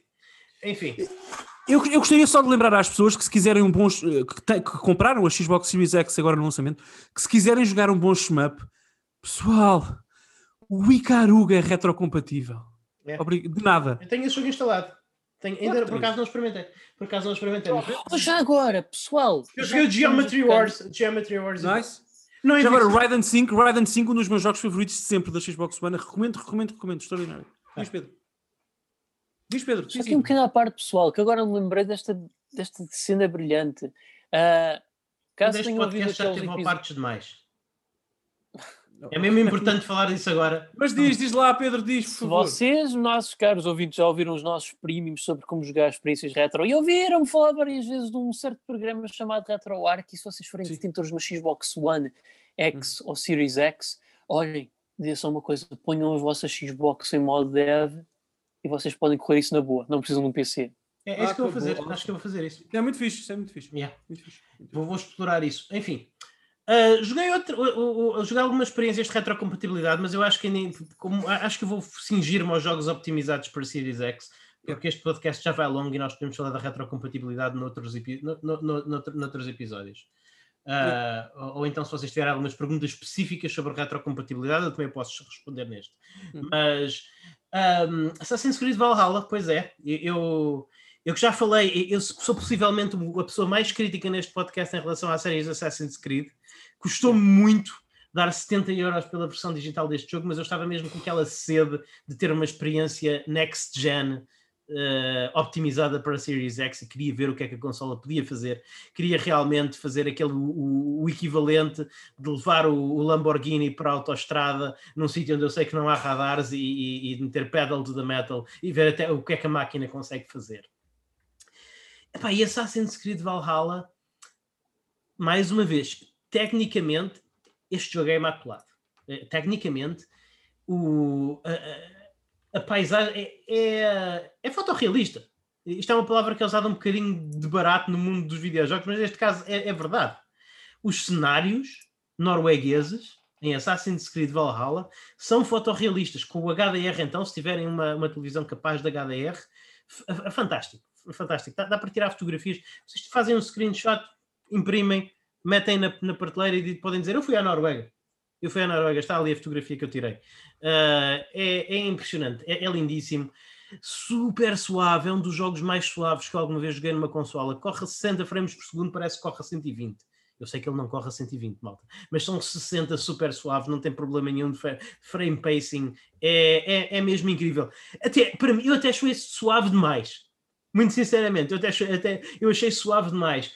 Eu, eu pensei, este jogo, se, se corresse menos suavemente, era mais cinematográfico, porque ele realmente tem um aspecto muito cinematográfico, mas depois a Ah! Agora estás-me a dar razão, porque eu já falei muitas vezes nisso. Não, mas não és com Last of Us 1, Sim. e tu na altura não concordaste, e justamente não tens de concordar, mas eu já digo isso há muito tempo. Às Não estás a vezes... ser muito justo, porque eu, eu, eu já, já falámos, por exemplo, quando falámos de Yakuza, Yakuza 2, eu disse que Yakuza é o jogo que eu gosto mais a 30 frames por segundo. Eu não disse o contrário, Por não exemplo, quero parecer injusto, tens toda a a- razão. a- a- estou a maior parte- a. O, o nosso maior deslinde nas frame rates é na série, nos Souls-like. Em que- Ah, ok, para a semana falamos mais sobre Pronto, isso. Mas sim, nos Souls-like. Pronto. sobre isso especificamente. Sim, ok. Uh, mas, mas enfim, mas há, Vai há ser jogos. fun, vai ser fun. Exatamente. Exatamente. Sim. Uh, mas é um- eu, eu, eu acho que Não, mas eu percebo o que tu dizes, eu percebo o que tu dizes, Sim. atenção, eu percebo perfeitamente o que tu é, é um bocadinho suave de, a suavidade Sim, sim, da sim. frame rate É, uh, contrasta um bocadinho com a, com a óbvia qualidade cinematográfica do jogo. É um bocadinho estranho. é. É um Eu tenho esse, esse problema com o Last of Us Remastered, já te disse. Uhum. Eu, eu digo isto Sim. há anos. Epá, eu, o Last of Us Remastered na PS4, curiosamente o primeiro jogo PS4 que eu joguei, porque o meu bundle eh, foi quando saiu esse jogo, Engraçado. portanto eu comprei esse bundle. Curiosamente, não é de longe os meus favoritos da plataforma, mas tenho todo o respeito e alguma admiração até por algumas coisas que o jogo faz. Ouçam o nosso episódio premium sobre, esse, sobre o Last of Us Sim. eh, 1. Eh, epá, eu- o jogo corre a 60 frames basicamente locked na PS4 e na Pro, claro. Mas eu lembro já na altura, eu disse isto, eu mudei Uhum. para 30 frames por segundo a certa altura porque, Uhum. porque ali o jogo, foi- a lógica do jogo e o, e- e o eh, portanto, o design visual do jogo é claramente construído a pensar nos 30 frames, desculpa. É, é. Percebo, que é Daniel, mas, mas é, mas é um jogo em que tu dás tiros. É- para mim é muito difícil jogar um jogo de tiros a 30 frames por segundo. Pronto, mas, mas só, eu só estou a falar artisticamente, nem vou por aí. Mas Sim. sobre o Valhalla, era, era se calhar a única pergunta que eu tinha, porque, pronto, mas sobre o Valhalla especificamente, só vendo, eu nunca joguei o jogo pessoal, mas Sim. só vendo vídeos, epá, eu tenho pelo menos a ideia, parece-me, nós já temos muita experiência nisto e sabemos, parece-me que o jogo, pera, pera, deixa-me só, Sim. que o jogo, bom, parece-me, eu sei que o jogo foi construído a pensar nos 30 frames locked, porque isto não é um jogo de nova geração. Isto é Uhum. um jogo PS4 e Xbox One, que depois é otimizado para PS5 e Xbox, Xbox Series Sim. X. Mas concordas com isto? é óbvio. O jogo na PS4 Pro e na One X corre a 30, Sim. locked, acho eu, ou praticamente, mas corre a 30. E eu acho que a lógica do jogo, a lógica do jogo e até estes momentos mais cinematográficos foram pensados para esse frame rate, não para 60. Só que Sim. como querem, claro, tens que vender a otimização do jogo, puseram-no a 60 porque é o, é o mais imediato, não é? É aquilo que te vendem Claro. imediatamente. Não sei, acho que é. Percebes o que eu quero dizer? Não sei se me estou a explicar bem, porque isto também é um bocadinho difícil de Percebo, explicar. percebo, percebo, se- mas é, é basicamente isso. Ah, e eu sinto pelas tuas palavras que tu acabas por concordar que este jogo beneficia, se calhar, Sim, mecanicamente mas- dos mas 60 frames por segundo, mas artisticamente Sim. não. É Mas, mas, mas eu, eu, gosto muito de o ver a correr a 60 frames por Uhum, segundo, mas há um bocadinho de uma dissonância. Há um bocadinho de uma Uhum. dissonância entre o estilo cinematográfico do jogo e a frame rate a que ele corre. Mas eu gosto de ver a- a- esta suavidade de frame rate. Este realmente, este é aquele, este é o jogo que mostra o que é que esta consola, este é o jogo que para mim justifica a- o, o investimento que eu fiz na consola, não por ser o jogo que eu estou a gostar muito de jogar, mas porque eu comprei este, eu comprei isto com um objetivo. Eu comprei esta consola com um objetivo. Eu queria ter uma, eu queria ter uma máquina que me deixasse jogar os jogos que eu normalmente jogaria no PC, mas com uma, uma experiência mais plug and play. Eu gosto de jogar no PC a 60 frames por segundo 4K. Uh, o meu PC é- permite-me fazer isso, ainda na maioria dos jogos, mas lá está, eu gosto daquelas quality of life coisas que as consolas dão, de poder resumir instantaneamente, de a consola estar em stand-by, de tudo isso. E ah, o, o meu computador já começa a ser um bocadinho mais velho, já começa a dar alguns problemas técnicos, e eu, eu não, já, não tenho, eu, eu já não tenho aquela já não tenho aquela vontade de, de mexer nisso. Eu, por exemplo, joguei Final Fantasy XIII muito recentemente no PC, acabei, adorei, mas eu, eu tive que resolver vários problemas técnicos para meter a correr como eu queria e, e perdi para aí o- uma hora a aplicar mods. Uma hora num jogo em que eu, que eu joguei durante cerca de 60 horas, epá, não, não é assim uma percentagem muito grande do meu tempo. Mas tive problemas técnicos desagradáveis. A minha experiência foi de certa forma manchada por eu estar a jogar no PC. Tive muitos benefícios, joguei a- de longe a melhor versão de Final Fantasy XIII, mas tive chatices. E, e a minha esperança com a Xbox e que este Assassin's Creed prova que eu posso ter, que, que- que a esperança não foi infundada, é que eu posso jogar com a qualidade de um PC sem ter que ter o trabalho e os inconvenientes ocasionais que acontece jogando no PC. Portanto, o Assassin's Creed mostrou-me isso. Mostrou-me isso. Pedro, Pedro, take it from here, porque eu não tenho. A, a Mas- única coisa. Lá está, eu, eu só quero dizer uma coisa. Quero perguntar-te só uma coisa e depois calma e, e podes concluir, que é a questão do combate. Porquê? Porque isso pode. Eu suspeito que Uhum. isso.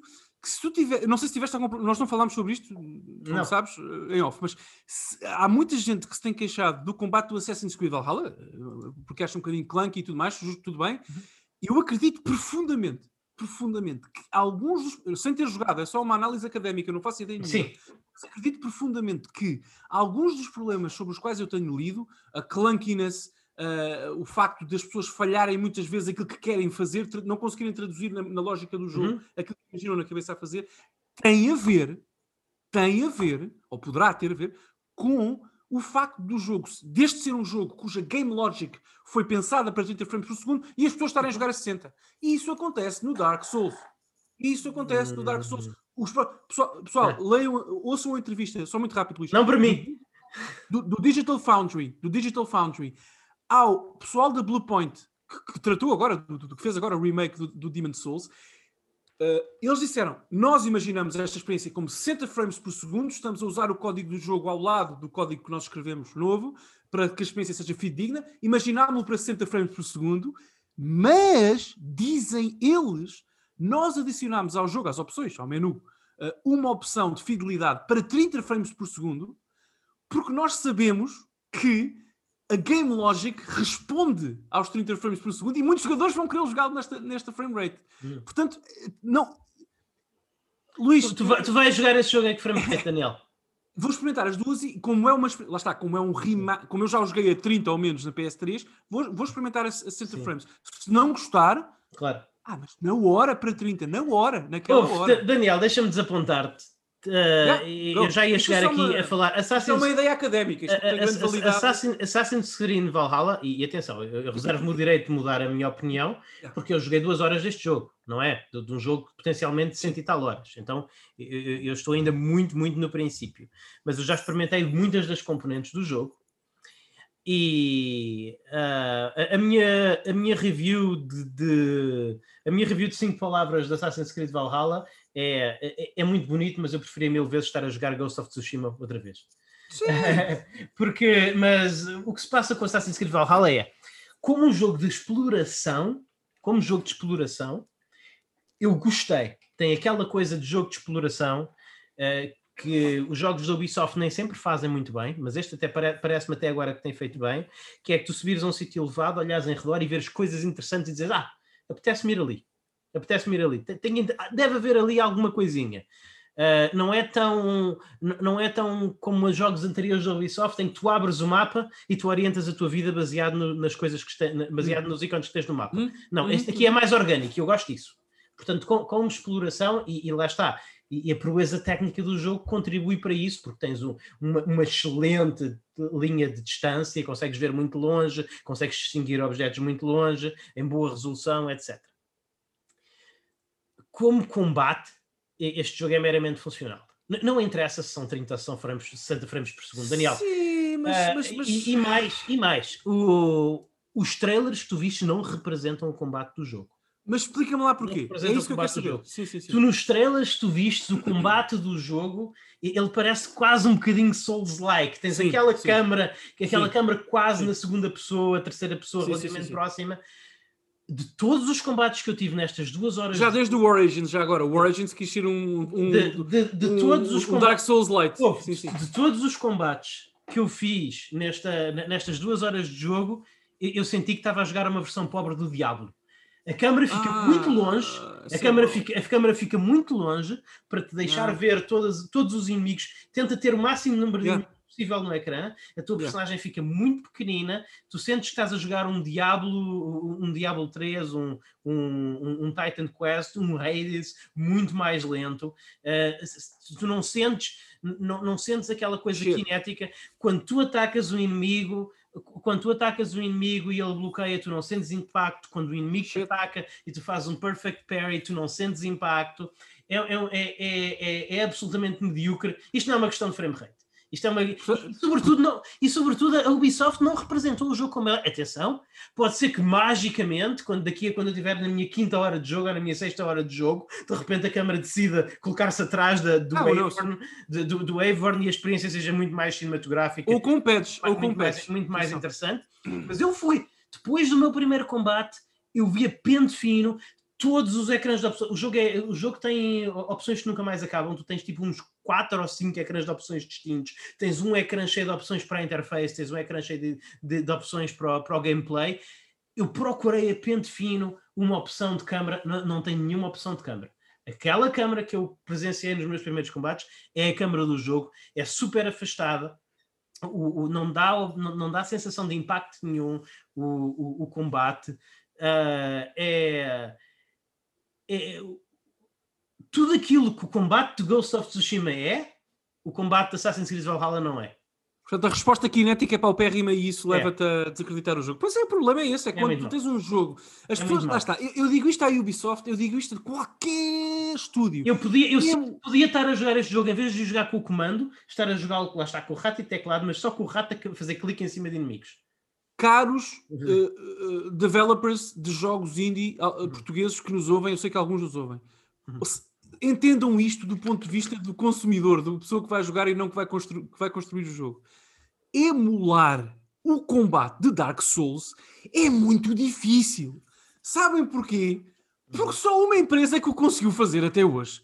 Não, só um estúdio. Sim. Não, tu tens. Mas não é preciso, pá. Se simulasse o combate de Ghost of Tsushima, eu ficava contente. Mas nem é questão de simular. Eu escolhi a palavra que quis usar. Simular. Emular. Eu disse Simular outra coisa. Eu disse simular também. Ah, eu pensei, eu pensei que disseste simular, peço desculpa, foi, foi o que eu vi. Mas emular é complicado. O nível de know-how e de competência artística e, e- e- e quase eh, granular que um game designer tem Uhum. que ter para emular num jogo como Assassin's Creed Valhalla o combate de Dark Souls é absolutamente incompatível com os canons de design da Ubisoft. Eh, é impossível, é incompatível. mas, mas, desculpa, mas, mas, Daniel, mas, mas eles não estão a tentar fazer isso. Eu, eu acho que eles nem estão a tentar fazer isso. A única coisa que eles têm é um lock-on e um strafe e, e podia, podia, estar igualmente, podia estar igualmente a dizer que estão a tentar emular o combate de, Ocarina of Time. Porque é Sim, isso. Eu, no, no Origins, no Origins, isso notou-se claramente. No Origins foi mesmo a Ubisoft a dizer: não, não, não, nós, nós vamos ser o Dark Souls em Prozac. O, Ok. o nosso combate é Dark Souls em Prozac. É isto, é, o que- é ponto final, é o que nós temos para vocês. Agora, é- não é satisfatório, porque lá está. Se vocês pensarem, o combate de Dark Souls, Bloodborne, whatever, eh, não é, nunca é nem aborrecido, nem repetitivo um sistema que tem basicamente três botões: uh, roll, ataque fraco e forte, basicamente. Sim. Portanto, isto requer uma competência artística mais do que técnica. É difícil emular isto. Sim. Portanto, eu gostaria que o, Dark- que o- que o Assassin's Creed Valhalla 2, ou o que vier a seguir, que pudesse, por- porque eu- para mim é o interesse como consumidor, que pudesse criar identidade própria também nesta abordagem ao combate. Porque é o que o Luís está a dizer, quer dizer, a coisa falha do ponto de vista mais básico até do design. Não é, não, não é Luís? Nem Eu fiquei, é- surpre... eu fiquei surpreendido. Eu, eu- vou usar aqui um, um trademark de Daniel Costa, mas este combate é agressivamente medíocre. Eu fiquei surpreendido. Eu, eu não estava à espera, eu não estava à espera de Dark Souls. Não, não estava à espera de do combate de Dark Souls. Pá, mas eu estava à espera de qualquer coisa minimamente satisfatória. Não é, não, não é. Eu, eu- eu acabei os primeiros combates do jogo a pensar, eu quero. Eu não tenho interesse nenhum em combater neste jogo. Explorar, sim, é divertido. Uh, tirar fotografias, sim, é divertido. Eu não tenho vontade nenhuma de, de- de combater neste jogo. Até os. Até o arco e flecha, que, que é uma coisa que malta, malta, nós tivemos. Esta foi, a, é esta, esta foi a geração do arco e flecha. O arco e flecha, eu quando uso o arco e flecha, eu quando uso arco e flecha no, meu, no É. Assassin's Creed Valhalla, eu sinto que incrível estou- eu, eu- eu sinto que estou a, a- a fazer aquelas bolinhas de cuspo que nós fazíamos na primária para, para, para disparar contra os inimigos Deus. com- através de uma palhinha. É literalmente isto. É, literal, é, é- é literalmente isto. Tu, tu vês, tu vês as flechazinhas a movimentarem-se tipo em câmara lenta pelo, pelo ar em direção aos inimigos. E, as dos inimigos em eh, direção a tu, em direção a, Sim, a- a verdade tua. seja dita, o sistema de arco e flechas da série Souls também não é particularmente a coisa mais rica do mundo. Não, ma- mas, mas não, não- mas tudo bem, mas não, vamos, mas não vamos por aí. Mas pensa, por exemplo, Tomb Raider, Horizon Zero Dawn, até bolas, eh, bolas, The Last Tsushima? of Us, The Last of Us, até The Last of Us tem, tem um bom. O arco, arco e flecha em Tsushima é tão bom, mas tão bom. É que eu nem estou, a dizer, é que repara que eu nem- estou a comparar. O, que eu quero dizer é que eu nem estou a eu, nem quero comparar Assassin's Creed Valhalla com, com os melhores jogos que fazem estas coisas. Eu, eu simplesmente estou a comparar com jogos que fazem de forma satisfatória. O arco e flecha de The Last of Us Part 2 é bom. Funciona bem, tem sensação de impacto, tem, tem, tem sensação cinética. É, é- é bom. O jogo pode ter muitos outros problemas, mas a sensação do arco e flecha não é um deles. É- é- é- Aqui, lá está, parece que estás a cuspir bolinhas de papel contra inimigos. É, é impressionante. Como, é, como ele é medíocre. Parece que eles não tentaram. Pa- Parece que não tentaram. Parece que eles disseram: Malta, vamos fazer um jogo muito bonito, vamos fazer um jogo super cinematográfico, vamos fazer um, um mundo aberto enorme eh, e, e- e o combate é, é, é phone it in. Phone it in. Vamos, vamos fazer o. Vamos dizer que este jogo tem. Vamos fazer suficiente. va- Vamos criar um sistema de combate para dizermos que este jogo tem um sistema de combate. Não, 70 euros. É, vale Xbox. Series X e PS5. Ai, ai. Eu não sei o que é que vos diga. Eu Não sei o que é que vos diga. eu- Eu, não sei, eu não tenho, eu não tenho eu, eu estou à espera do dia em que alguém que eu respeito muito no que a videojogos respeito, como Luís Magalhães ou Pedro Magalhães, Uhum. me digam: é pá, Daniel, joguei o- Assassin's Creed X, substituo um X com qualquer subtítulo que venha a seguir, joguei o Assassin's Creed X e este jogo preenche-me, Agora sim. Uhum. E eu esse dia vou comprá-lo e Sim. vou explorá-lo e vou fazer parkour Claro. e vou escolher a personagem feminina forte e vou ficar feliz. E já agora, malta, da, da- da equipa do N3Cast, quando este jogo foi anunciado, quando foi mostrado num Ubisoft Days, eh, eh, as primeiras trailer deste jogo, eu fui a pessoa que se levantou e disse: "Olha, isto parece interessante, isto parece interessante. Isto- este Assassin's Creed parece divertido. Pois, eh, E- e- eu acho que nenhum, eu acho que nenhum exatamente. Oh, Luís Carlos, a Yubi é conhecida por bullshot em cada dizer chico. É, enfim. Yeah. Não, não, não. Mas nem tudo é mau, malta, porque eu joguei um jogo ah, que é um- não é um jogo de nova geração, não é um jogo optimizado para Series X, mas eu joguei umas, uma horinha e meia. Basicamente joguei o, pró, o prólogo, ao primeiro nível, como vocês quiserem chamar, de um jogo de Game Pass que chegou a Game Pass ao mesmo tempo que a Xbox chegou à minha casa, porque é um jogo de EA Play. Ah, isso é fantástico, malta. Já agora, nós falamos muita vez do Game Pass. A adição de EA Play ao Game Pass expandiu o catálogo de Game Pass de uma forma fantástica. É, é fixe, De uma forma fantástica. é fixe. Eu, eu instalei e joguei o- uma horinha e meia de Jedi Fallen Order. E é assim, lá está. Eu não sei se este jogo corre a 60 frames por segundo. Se corre, corre umas 60 frames por segundo muito bem organizadas. Porque parece muito mais cinematográfico. Parece. Este, este, este, este jogo parece. Realmente ele é. Eu senti.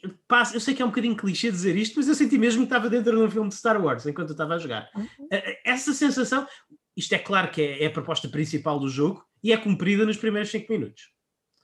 Mas. Review de 5 palavras, mais uma vez. Jedi Fallen, Star Wars Jedi Fallen Order. Bem, já foram as 5 palavras, portanto, review de 10 palavras. Eh, Star Wars Jedi Fallen Order é o meu Uncharted favorito.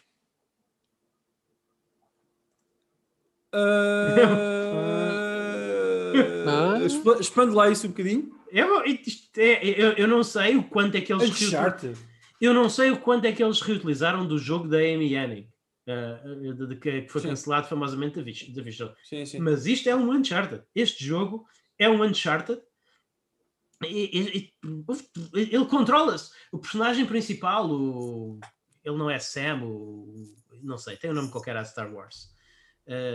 Ma- mas, ou Ken, ou Sam, qualquer coisa assim. Enfim, Eh, ele controla-se como se fosse um, um Nathan Drake, com uma, com uma diferença. É, é- é que as partes de platforming e, e aquela- toda aquela espetacularidade de estares a, a caminhar por um nível enquanto ele se está a desfazer à tua volta e ter gente a atacar por todos os lados e tudo mais, é complementado aqui por um, por um combate que é verdadeiramente kinético e divertido. É kinético e Ah. divertido. Lá está. Quando. eh, Mas o, o combate do Uncharted é kinético e divertido. Não, por isso é que eu digo que este é o meu Uncharted favorito, porque este é. Neste é. Mas, é- mas eh, como é que. eh, eh, Desculpa, eu não estou a perceber. Em que pontos é que o comparas ao Uncharted então?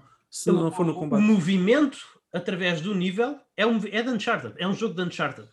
É um jogo, Ah, tu, tá- tu é estás vertical? a pular, tu estás a O é pular, tu estás a pular eh, e a trepar e, e mais do que no Uncharted a decidir para onde has de ir, porque não, as Ah. coisas não, não é claramente como no Uncharted em que tu, tu tens índios visuais em que tu num segundo já sabes para onde é que tens de ir. Aqui não, Ah. aqui realmente agarras tipo a um cano numa estação espacial e, e perdes um bocadinho a, procurar para, para onde é que será que eu vou a seguir, onde é que, qual é que Uhum. será que é o caminho que eu posso tomar e, Uhum, e- uhum. descobres e, é Uhum. muito dinâmico o cenário, tem muitas Uhum. o primeiro nível lembrou-me muito de Uncharted, de Uncharted 2 eh, em que o cenário se está a modificar dinamicamente muito rapidamente enquanto tu estás a caminhar por ele, super fixe. Só que depois encontras inimigos e ao contrário do Uncharted em que nós já falámos muito disso, não precisamos bater mais no ceguinho aqui é realmente divertido. Aqui tu realmente está, tens um sistema de parry que funciona.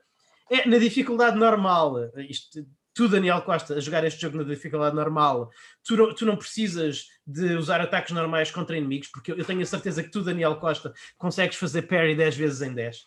Tu nunca falharás um parry neste jogo se estiveres a jogar em, em- em dificuldade normal. A janela parry, a- a janela é a muito super generosa. generosa. A janela é super generosa. Tu nunca vais falhar um parry neste jogo se estiveres a jogar em normal. Mas é super kinético. Lá está. Ao contrário do Assassin's Creed Valhalla, quando um Uh, quando um Stormtrooper dispara um laser na minha direção e eu carrego no botão de parry na altura certa para o defletir com o meu lightsaber contra esse Stormtrooper, eu sinto-me a defletir, o, o, a, a, defletir com o sabre de luz o laser e sinto-me a acertar no Stormtrooper que está lá além, bastante fantástico. distante até. É fantástico, a sensação é, a sensação é fenomenal. O, o combate melee é bom, tens uns combos que são básicos, mas lá está, são muito cinéticos, tens o roll, tens um bom roll, tens um bom dodge. Este combate é mais parecido. Este, eu, eu, eu, eu, não vou dizer que é muito parecido com, com Ghost of Tsushima, mas dá a mesma satisfação que o de Ghost of Tsushima dava. É um bocadinho menos cinético no sentido em que tu no Ghost of Tsushima sentias que tinhas mais desafio com o timing. Apesar da janela de Ghost of Tsushima ser bastante generosa, esta ainda é mais. Mas o, mas o combate é, em Jedi Fallen Order é, é muito divertido. Muito divertido mesmo. Eu sou muito sincero, eu até tive a oportunidade de adquirir este jogo a um preço de amigo aqui há uns 3 ou 4, pai, uns 3 meses, a versão PS4, embora também possa comprar para Xbox, mas pronto, para jogar na, na Pro. Um, e passei só porque. Só porque, sabes, eh, Luís, é só uma questão de identificação com, com, com o universo. Sim, eu, eu não tenho ligação. Sim, eu não tenho grande ligação ao universo Star Wars. Eu sou, as pessoas não, não gostam muito que eu digo isto, ficam um bocadinho surpreendidas, até às vezes, legitimamente, mas eu não gosto muito de Star Wars. Olha, vale o que vale, vale o que vale. Foi, foi o melhor jogo que eu joguei esta semana. E, e é um não, que, não, não, e, é, e é um que eu pretendo. Ótimo. E, pretendo. Ótimo, ótimo. De todos os jogos que eu joguei, este é aquele que eu tenho vontade de continuar a jogar. Fant não, não, fantástico. É fico muito entusiasmado. Lá está, se, eu, se barra quando eu comprar a Series X, vou, está no Game Pass agora, vou experimentar. Fala-me só rapidamente, se conseguis em dois, dois minutos, Luís, Sim. da performance na Series X. É muito boa, não é? Pelo que li, já é, é boa. Eu ouvi dizer que era 60 frames por segundo. Yeah, eu, eu, eu, eu, não percebo isso. Eu não percebo isso. Lá está. Ele, uh, o não é suave como o Assassin's Creed, é mais cinematográfico. Portanto, eu não sei dizer se está a correr a 60, se está a correr a 30, se está a correr alguma coisa in between. Mas é muito, mas é, não tem quebras, não tem quebras, é super consistente, é super bonito. O, o, o HDR é, é, fenomenal. Ótimo. O, o HDR é fenomenal. Parece, muito bem. É, é criam, cria mesmo aquela sensação. Nós sabemos que os, os, os filmes Star Wars, tanto, tanto as prequelas como os originais, como os novos, são feitos com um certo filtro cinematográfico, há um uhum. certo, há um, certo, há um filtro Star Wars, aqui uma identificação visual eh, em termos de luminosidade, em termos de paleta de cores, em termos de maneira como, como, como as cenas como se fazem os frames nas cenas, até, até na, na, na forma como as personagens são apresentadas, e tudo isto está aqui visualmente. Este jogo não, não só está muito bem concebido como um videojogo, mas segue perfeitamente na perfeição a linguagem visual do, dos, dos, dos filmes. Não, não, Ótimo, eu, eu, eu, adorava, eu, adoraria jogar, mas não penso que vá comprar. Depois terei que esperar. Uh, o, ah, combate é. pergunta que, que, que tenhas para o Luís sobre este jogo? Um... Há uma coisa que queres dizer? Não sei se o jogaste sequer. Uh, eu, por acaso, é daqueles jogos que eu tenho interesse em jogar. É, um, em parte porque eu acho que isto só vem a demonstrar que a voz da comunidade gaming importa. Porque eu acho que se não fossem as pessoas a queixarem-se do terrível estado em que estava o Battlefront 2 e também da imprensa uhum, a pegar uhum. na controvérsia das loot box como gambling, uhum. eu acho que não teríamos este jogo hoje, muito sinceramente. E já agora, este jogo não se, não se chama Star Wars Jedi Fallen Order, chama-se Star Wars Jedi, dois pontos, Fallen Order. Okay. Portanto, provavelmente no futuro terás um jogo chamado Star Wars Jedi Rising Kingdom, uma coisa Bom. assim. Parva, sabes, é uma coisa que, lá está, eu, eu, há algumas horas este programa já vai longo, há uma hora e qualquer coisa. É. Eu disse que, que o meu problema com os jogos que a nova Microsoft, que a nova uh, Microsoft Game Studios tem feito, é, é que eles são muito produtos, parecem produtos, são, são jogos.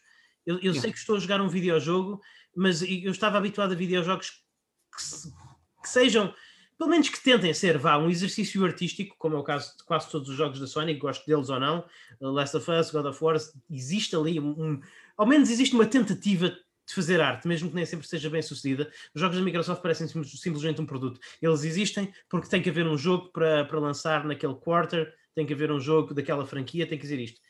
Eu, eu esse, esse é uma coisa que eu espero da EA E eu não senti isto neste jogo. Eu não senti, por muito estranho que este é tipo, este é o, este é o jogo maximamente capitalista, teoricamente, é da EA, é da EA, a, a empresa mais mercenária que existe à face da Terra, sobre uma propriedade Disney, a segunda empresa mais mercenária que existe à face da Terra. Star Wars. Mas, mas, mas vocês sabem, nós às vezes, eh, da mesma forma que eu senti que em Assassin's Creed Valhalla parte da equipa, ou uma das equipas, ou alguém que estava responsável por uma das fazidas do jogo, fez aquilo só para despachar serviço. Aqui eu sinto o contrário. Eu, eu, jogando uma hora e meia de Jedi Fallen Order, eu sinto que havia pessoas que estavam genuinamente entusiasmadas a trabalhar neste jogo e nos não, temas. Não, e, e nos temas. E, isso era a última coisa que eu estava à espera de um jogo de Electronic Arts.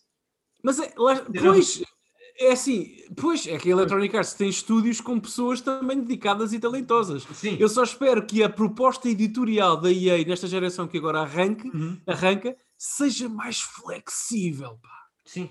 Porque a EA, epá, o catálogo da EA desta geração que agora termina foi muito focado nas microtransações Sim. e em apostas muito seguras. Pá. Sim. É mesmo jogar pelo seguro, IPs reconhecidos, é. não mexe, não troca, compra isto a um euro, aquilo a dois, aquilo a 30 cêntimos. É, é realmente foi uma geração muito complicada, muito complicada para a EA, mas eles uhum. têm talento, eles têm é. pessoas com talento nos estúdios e, e, e há, há, é uma, vamos ver, há uma hipótese Sim. aqui de renascimento. E eu acho que este jogo, tudo, eu, eu, creio que este jogo foi um sucesso muito grande para eles e espero que, se, se alguma coisa mudará ah, as políticas internas da EA, será, será uh, o, o, bom e velho dinheiro verdinho, não é? E justiça lhes seja uh, feita Sim. também depois desse jogo, já agora este ano lançaram o Star Wars Rogue Squadron, que não tem microtransações Sim. e que é um jogo completo. Uh, Parece ser bastante bom. Eu ainda não, yeah. eu ainda não o comprei, mas esse é um yeah. dos jogos. Eu quero jogar. É o remake, não é? Basicamente. Eu, eu quero, eu quero jogar esse jogo no PSVR ainda antes do final do ano. Sim, é para portanto, houve, pessoal, ouvintes, nós aqui no Entrascast não Sim. temos o um mínimo não. interesse é, rebaixar ou dizer ou criticar qualquer ou quaisquer estúdios ou empresas, não temos o mínimo interesse. É só uma questão de Sim. olhar objetivamente para as coisas. Eu, por exemplo, eu este ano eu vejo a minha, tenho a minha listinha de compras que fiz de jogos e tudo mais. Está totalmente, está por estúdio, por empresa, por tudo. Eu não comprei nenhum jogo novo, por acaso comprei um na CX, mas pronto, não dei dinheiro à empresa, portanto não conta. Eu não dei um cêntimo uh, do meu dinheiro que custa mesmo muito a ganhar nem a Ubisoft nem a EA. E eu não tenho especial prazer nisso. Sim. Não tenho, não tenho, não tenho interesse. Quem me dera que o Luís tivesse vindo aqui dizer, como eu disse há pouco, Luís, Daniel, não, este, este é o teu Assassin's Creed, é aqui, uhum. é Valhalla, é este que me conquistou e vai conquistar-te aqui. E eu, eu também queria muito dizer isso. Reservar, iria arranjar forma de, de, de ir buscar ainda mais 70 eu, eu queria, euros. Eu queria isso mais do que tu. Eu queria isso mais do que tu, Daniel. Mais do que eu, claro, claro, eu sei, eu sei, eu, eu sei. Queria, eu, eu, queria dizer-te, olha, Daniel, eu comprei o Assassin's Creed Valhalla por 70 euros, joguei uma hora e meia e dei mais 30 claro. pelo Season Pass. Mais... Eu queria dizer, não, não, eu ficaria feliz por ti Sim. e tu ficarias feliz, feliz por nós, por, por mim, pelo Pedro, garantidamente, porque nós iríamos uh, aproveitar essa onda e eventualmente experimentar o jogo. Portanto, uhum. é, é Sim. Nós queremos que a Ubisoft e que, que a EA tenham sucesso e façam bons jogos. Sem dúvida. Por isso é que criticamos objetivamente uhum. as coisas. É só por isso claro. que nós queremos que. É para que sejam melhores. Claro! Sim. Sempre! E lá está, e mais uma vez, ressalva, eu, eu joguei duas horas deste jogo, eu, eu vou jogar mais. Posso? Sim, mas as, as primeiras impressões são muito boas. São, exatamente. Ao contrário do Valhalla, é exatamente isso que eu queria exatamente. Era esse contraste que eu queria fazer. Exatamente. Pronto, enfim. Uh, malta, chegamos ao fim do programa. Não, não sei se nós temos mais alguns, mais uns 15 minutos para, para gravar. Não sei. Nós vamos fazer uma análise sobre a Xbox Series X, onde vamos miuçar o hardware em si, algumas das nossas experiências com outros jogos. Eu sei que o, meu, o nosso outro irmão, uh, o Manuel, uh, está, uh, jogou curiosamente o jogo que ele decidiu estrear a sua Xbox Series X foi o Quantum Break, porque ele gosta muito dos jogos da Remedy e não, nunca conseguiu correr como deve ser no PC. Uh, enfim. Já agora dizer que Luís Magalhães e Pedro Magalhães pertencem a uma família a um núcleo familiar que adquiriu duas Xbox One X no dia, Xbox Series X no dia de lançamento. Nem É parece verdade. Portugal. Isto é uma coisa única. Portanto, vocês vão ter uma, uma perspectiva absolutamente única na nossa cultura e contexto de jogos. Enfim, Xbox, e vamos, vamos ter essa análise, mas en- enquanto a análise não Yeah. chega, se vocês tiverem algumas perguntas que me quiserem fazer, eu, eu- Ah, eu sim, tentei sim. explorar o máximo da consola, da- das capacidades da consola, né, desde, desde que a comprei. Não tive muito tempo, mas acho que consegui um, um bom apanhado. Muito bom, muito bom. Obrigado, Luís, pela disponibilidade também de Uhum. tu responderes a tudo. Da Sim, minha sim, parte, não sim. tenho mais perguntas, porque as dúvidas que eu tenho estão ligadas à utilização, à storage, portanto, do- do- do- dos HD externos, Uhum. como é que a coisa funciona, o que é que isso funciona ou não. Eu quero Sim. também, se algum dia, lá está, quando a comprar, fazer, fazer alguns testes. Já que eu Experimentei vários jogos retrocompatíveis. É isso que eu é isso. É A única coisa que falta dizer é que tu ainda não disseste Uhum. e sobre o qual ainda não falaste é exatamente isso. Tu notaste alguma melhoria em jogos de 360, por exemplo? Algum que tenha saltado É, jogos, memória? jogos 360, eh, eu joguei o. eh, eu nunca me lembro do nome do jogo, apesar de eu ter jogado há tipo dois dias.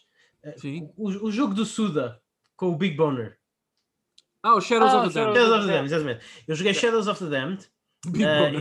E- eu, eu- eu não, eu não joguei muito É porque, eu, porque eu não, já, já, já não jogo aquele jogo há tanto tempo. Fiz load de um save que eu tinha, mas esse jogo tem um- umas mecânicas, não vou dizer muito complexas, mas tem umas mecânicas muito particulares. Então eu cheguei a um boss e não sabia como é que o havia de derrotar, porque já não me lembrava de como é que as mecânicas de, de bidimensionais do jogo funcionavam.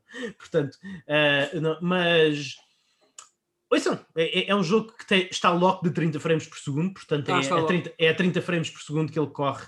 Mas na- a 360 na Series não X. está, corre abaixo dos 30. Eu, te- eu tenho a versão PS3 e 360 e posso confirmar isso. Pronto. Sim, sim. mas ali corre a 30 frames por segundo e não, Ok. não, não, tem Awesome. quebra, não tem quebras.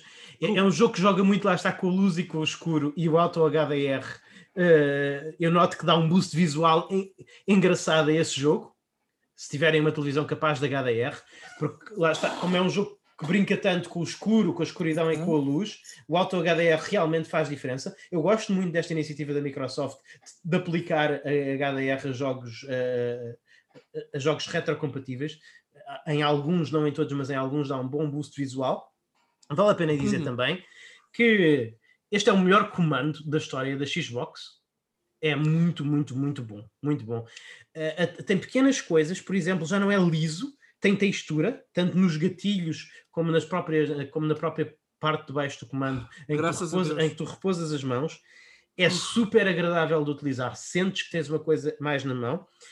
Eu só não digo que este é o meu comando favorito de sempre, porque eu acho que em breve eu tenho muito boas expectativas do DualSense e eu suspeito que o DualSense vai Uhum. tornar o meu comando favorito de sempre. Pá, E, portanto, é muito mas- prematuro estar a anunciar um vencedor. Mas este é o melhor comando Xbox que eu já estive nas minhas mãos. Pá, ainda bem que diz isso, porque eu, eu estou aqui, eu estou a mostrar na câmara aos meus amigos uma edição especial de um comando da Xbox One chamado Vulcan. Acho que esta coisa se chama Volcano Red, uma coisa Sim. assim.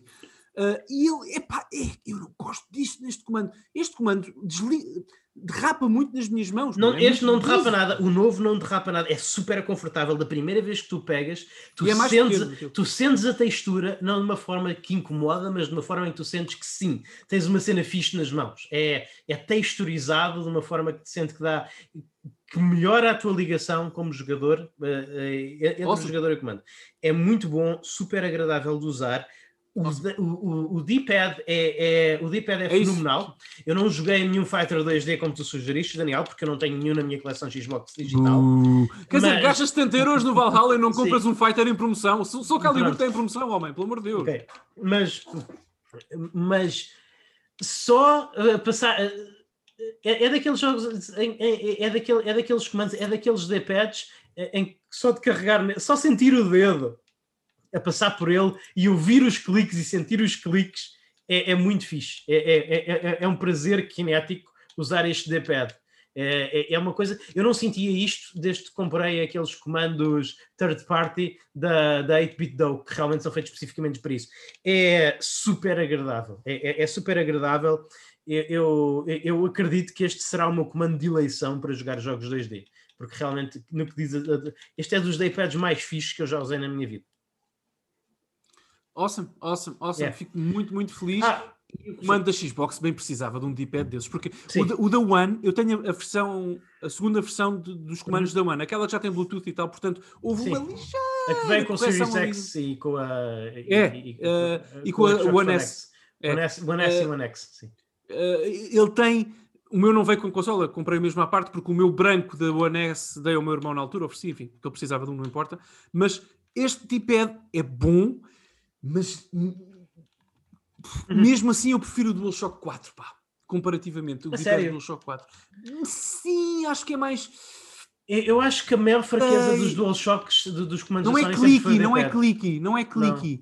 Mas, mas não sei, eu prefiro o da PS4. Vamos ver agora. E, e não tem diagonais, pá. Este tem diagonais. É. Tu consegues fazer um clique na diagonal neste comando. Isso é awesome. Isso é. Muito bom mesmo. Sold, sold, sold, sold. É muito bom. Uh, É muito bom, é muito bom, é muito bom. Ah, E joguei que- Geometry Wars o também. botão- desculpa, usaste o botão, o botão share? Gostas do novo botão share ou não? Não, não usei. Não usei para nada. Ok. Não usei para nada. Não, eu, não, eu não partilho. Eu não sou pessoa de partilhar, Daniel. Não, é você. Não sou pessoa de partilhar. Partilhas, partilhas é para pessoas fracas e não masculinas. Que não são masculinas. Muito bem, uh, fica ali da minha sentença. É o que eu Ok. tinha a dizer. Ah, ah, sharing is not caring. Ah, ah, ah, sh- sharing, sharing is caring, mas, mas caring é para pessoas com fraca fortitude céu. Vá, vá, vá, vá. Enfim.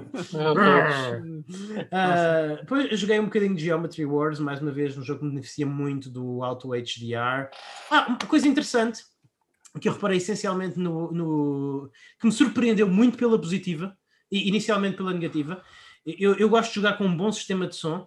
Eu, eu gosto de, de ter eh, as coisas a altos berros que fazem com que os meus vizinhos, quando eu estou a jogar God of War à uma da manhã, me mandem uma mensagem a dizer: é pá, Luís, eu amanhã tenho que sair para trabalhar às 5 da manhã, eh, só estou a ouvir aí murros e gritaria, importas, por favor, baixar um bocadinho o jogo. É, isto, acontece, isto aconteceu legitimamente. Pá, aquelas batalhas contra as Valkyrias e tal, sabem? No God of War. eh, Ai, ai, ai. Uh, mas eu gosto de ter um bom sistema de som. Eu uso exclusi- uh, o meu interface favorito é o cabo óptico, o Toslink ou o SPDIF, como as pessoas, os nerds os quiserem chamar. A Cabo de PS5 saída não tem óptica. PlayStation 5 não tem isso, a Xbox One X também não tem. Eu fiquei chocado, fiquei desapontado. Uh, liguei o basicamente liguei por HDMI à minha, ao meu televisor Philips e é daí que vem o som. Liguei o meu televisor Philips através da saída de auscultadores, da saída de headphones, liguei com cabo, eh, eh, liguei, liguei com cabo ao meu à- à- à minha- ao meu sistema de som. Não estava à espera de ter um sinal exclusivamente estéreo, não estava à espera de ter um sinal 5.1. A Xbox, em todos os jogos que eu experimentei, dá um sinal 5.1. Dá um sinal 5.1, consigo realmente ouvir o, o surround, apesar de, estar, apesar de estar a vir por HDMI e depois através de um cabo de, de um cabo de headphones, eh, eu consigo realmente ouvir, por exemplo, no Assassin's Creed, quando as coisas passam atrás de mim, eu consigo pelo sound space perceber que as coisas passam atrás de mim. Uh, no Geometry Wars os baixos são fantásticos. Estou surpreendido com a qualidade do soundscape da Series X. Muito bom, mesmo muito bom. Uh, só não a minha experiência mais medíocre foi com o Shadows of the Damned e, e- e isso acho que é um problema mesmo da função de retrocompatibilidade que o jogo suporta nativamente 5.1 mas por alguma razão quando estás a jogar fora de uma Xbox 360 quando estás a jogar a versão retrocompatível essa opção está disabled. Mas o, o soundscape achei fantástico É pena, é pena isso do cabo. Eu só sei que essas pequenas coisinhas custam, eh, não são pequenas, mas por exemplo, a a inclusão desse- dessa saída ótica Uhum. custam às empresas ao longo de uma geração milhões e milhões e milhões. E tanto a Microsoft como a Sony leram bem o mercado e souberam e sabem claro. que a grande procura está nos headsets, sim eh, não na- na- nas soundbars e, e tudo mais. E, felizmente, mas, mas, mas, mas, eu fiquei, mas lá está, eu fiquei surpreendido pela sim, sim, positiva sim, sim. porque Sim. o soundscape, Sim, sim, sim. o- a, a- o- a simulação sonora Sim, sim, eu percebi. A tridimensionalidade sonora de todos os jogos que eu joguei na Xbox One X, com esta engenhoca que eu fiz de meter o som a ir de consola por HDMI para a televisão e depois da televisão pelo cabo de pior fidelidade possível para o meu sistema de som, ainda assim foi superior a qualquer coisa que eu tenha experienciado, ah, tanto na PlayStation 4 Pro como na Xbox One original, ligadas diretamente ao meu sistema de som por, eh, por cabo óptico. Portanto, fiquei super satisfeito Awesome. nesse aspecto. Nossa, não, não, não. Ainda bem. Fico muito feliz Muito por, por ti. Muito Fantástico. bom. Pedro, tens, tens perguntas?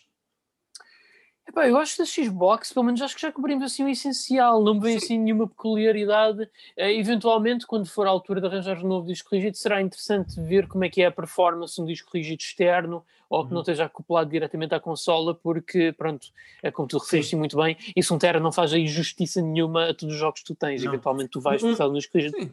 Um tera parece muito, até vocês se aperceberem que a maior parte dos jogos desta geração que são 100 GB ou mais. E, e- e também importa dizer aos nossos ouvintes que, que o objetivo do nosso episódio hoje foi passar um bocadinho aqui as primeiras impressões sobre a, sobre a máquina que o Luís teve. Claro que a análise mais pormenorizada estará no nosso feed premium nos próximos dias. Exato. portanto, mas acho que o essencial está, está dito e, e- da minha parte posso- só posso lamentar aquilo que sinto da parte, a vibe que sinto do Luís que senti hoje e que já tinha sentido no nosso Sim. chat quando falámos sobre isto, que é de, de desilusão absoluta, absoluta com a máquina. Não é absoluta. Não, não, mas- de, de muita desilusão, desilusão com, a, com a máquina, mesmo tendo Sim. coisas muito positivas, como tu disseste, por exemplo, a performance do Jedi Fallen Order, Exatamente. Blá blá blá blá blá, o Quick Não, Resume, não, não, não devides, D- Daniel, eu, eu, eu, eu sei que me vai ser, spoiler alert, eu sei que me vai ser oferecida uma PlayStation 5 pelo Natal. e Eu sei que o Daniel Costa tem a dele pré-encomendado e não vai esperar até o Natal para abrir, vai jogar lá assim que ela chegar a casa. E, oficial. e- e eu vou invejar muito Daniel Costa durante um mês e meio. Um mês e Eu neste momento tenho mais. eu, eu pensei bolas, eu- o que eu pensei mais esta semana foi realmente eu devia era ter pedido a Xbox pelo Natal e comprado a PlayStation 5. Não é? Sim. Eu, eu- eu normalmente, por Luís Magalhães, sinto mais, sinto mais inveja quando ele publica no nosso grupo, no, no nosso chat privado, ah, as fotos das aquisições semanais que vai fazendo de jogos que são lindíssimas e coisas fantásticas que ele vai adquirindo. Sobre a Series X, pensei que ia ter um bocadinho mais de inveja, porque. Eu- lá está, Luís, desculpa a minha velhice. 14 cabelos brancos, pessoal. Eu tenho 14 cabelos brancos. Uau. Parece que não, na câmara o meu cabelo é, um- é de um preto muito denso, mas eu tenho 14 cabelos brancos e esses 14 cabelos brancos compram algum conservador- conservadorismo histórico e eu fico triste em ver o lançamento de uma consola, de uma marca que eu gosto tanto como a Xbox, Sim. sem exclusivos, pá. É muito Sem é- jogos é- que é apenas se joguem na digo, hoje nós É tivemos muito- essa muito- conversa. Ah. No dia, eu tive essa conversa contigo no dia em que eu comprei. Eu. Eu, eu Eu cheguei em casa, eu, eu cheguei a casa, instalei a consola e mandei dizer, Daniel, que, que jogos é que há para, para comprar para Xbox Series X?" Não é óbvio, pá, mas não é óbvio. Sim, sim. Não é. Não é óbvio. É uma confusão. e tens muito poucos, tens muito poucos jogos optimizados para a Series X, ou seja, aqueles que realmente demonstrem as capacidades da consola. Yeah. Se tu filtras os jogos na loja por isso, eu acho Yeah. que tens. Epá, eu, eu, eu acho que são uns seis. Já agora, nós não falámos desse jogo porque o Luís não o comprou, mas importa dizer que se quiserem jogar Yakuza 7, eh, eh, sim, Yakuza Like a Dragon, na- numa consola de nova geração, este ano só o farão na Xbox Series X e S. Sim. porque, porque, porque o jogo só sai na PS5 em março do ano que vem, portanto, e o jogo já agora, eu vi, não joguei, não, não é uma primeira impressão, não é nada, mas eu vi vídeos a correr em 4K perto dos 60 frames por segundo e o jogo está com um aspecto fabuloso, também não, não seria de esperar Está, outra está, coisa. está. Mas não é uma experiência next gen, pá. Não. Não, é, não é. O que mais A se única coisa de uma experiência... next gen é o quick resume, mas pronto. Sim, Sim, a- a experi- sim, o- O jogo mais parecido com uma experiência next gen é, é- é o Assassin's Creed Valhalla. E isso eu consigo Uhum. ver que a experiência que eu estou a ter ali não era possível numa PlayStation 4, não era possível numa Xbox One. Pois, era, era possível, no- eh, era possível no meu PC. Mas, mas Eu sei que o, Miles, o Spider-Man Miles Moral- Morales também sai na PS4 e penso que o Sackboy Adventure também, mas o Demon Souls não, pá. Pois não, Eh, não, não, não, não, e, é e a versão PS5 do que eu vi até agora do Miles Moral- Morales, atenção, É ideia académica, não joguei, é, é- é realmente um pá. É. Já tem ali agora, coisinhas next curioso, gen. Tu estás a pensar jogar lá a 30 frames por segundo ou a 60 frames por segundo? Eu estou a pensar jogar lá a 30. Aí, pois, eh, é com 30 tenho Ray Tracing, sem tri- a 60 não. É que, o Eu- jogo, epá, está. é que o jogo parece muito mais bonito uh, com o Sim. Ray Tracing. Mas a pergunta foi-me endereçada a mim, se calhar outras pessoas Sim, terão outra resposta. muito mais cinematográfico. É para assumir, Luís, mas para mim, mi- eu sei que para ti é um bocadinho diferente. Para mim, gameplay first. 60 fra- eu vou experimentar a 60 frames. Ah, Da- Da- Daniel, tu não, tu não jogaste. tu- Não é, não é bem assim. Não, não- tu jogaste tal como eu Ghost of Tsushima a 30 frames por segundo. Mas a lo... oh, pronto, mas se queres mais uma hora de discussão, mas Sim. o Ghost of Tsushima foi criado, a Game Logic, o so- a, a- Game Logic, os- o, código Ok. fonte do jogo foi pensado para 30 frames por Mas- segundo. mas o o Miles Morales não. Não, como não? Ele, Não. ele- ele corre a 30 frames por segundo na PlayStation, na PlayStation 4. Sim, sim, sim, mas não, com certeza que sim, mas ele foi construído como uma experiência PS5 depois é grader para PS4, não foi o contrário. O jogo, os, tu já viste os loadings do Miles Morales? Não, não, acho, desculpa lá, não, não, tu, não achas que, tu não achas que o Miles Morales está a usar exatamente o mesmo motor de, do, do Spider-Man original PlayStation 4 que foi construído para 30 frames por segundo? Sim, mas é hum, sim, mas é hiper otimizado para a PS5 e há outra coisa, desculpa, eu não quero cancelar a tua ideia, é uma, é uma, boa, é uma boa perspectiva que estás a dar, mas sem querer cancelar, deixa-me só contrapor.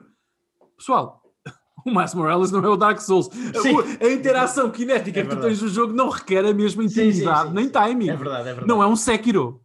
Calma, não é o Metal Gear Rising. Uhum. Por isso é que eu estou a dizer, gameplay first, vou jogar a 60 frames por segundo. Se não me der bem, vou para os 30. Na, na questão do, no, no caso do Dark Souls, já tenho a resposta. Vamos ver. Uh, não, uhum. Se me adaptar bem, fico nos 60, que era uma experiência, que é uma experiência que eu nunca tive. É. Eu nunca joguei Demon Souls a 60 frames por segundo. Já o acabei, quase platinei na PS3 a, a menos de 30. Pá, estou disponível, estou disponível. nós falamos muitas vezes na experiência, yep. na, na, na, santidade da experiência de consola. Eu não gosto desta coisa. Trademark. Trademark. Eu, eu, eu, não gosto desta coisa de escolher os FPS eu quero. Eu detesto isso, detesto. escolham por mim, escolham por exatamente, mim. Exatamente, é o que eu quero. É o que eu quero. Eu, eu gostava, que, eu gostava que a Blue Point tivesse a integridade artística de dizer este solo joga-se ah, a 60.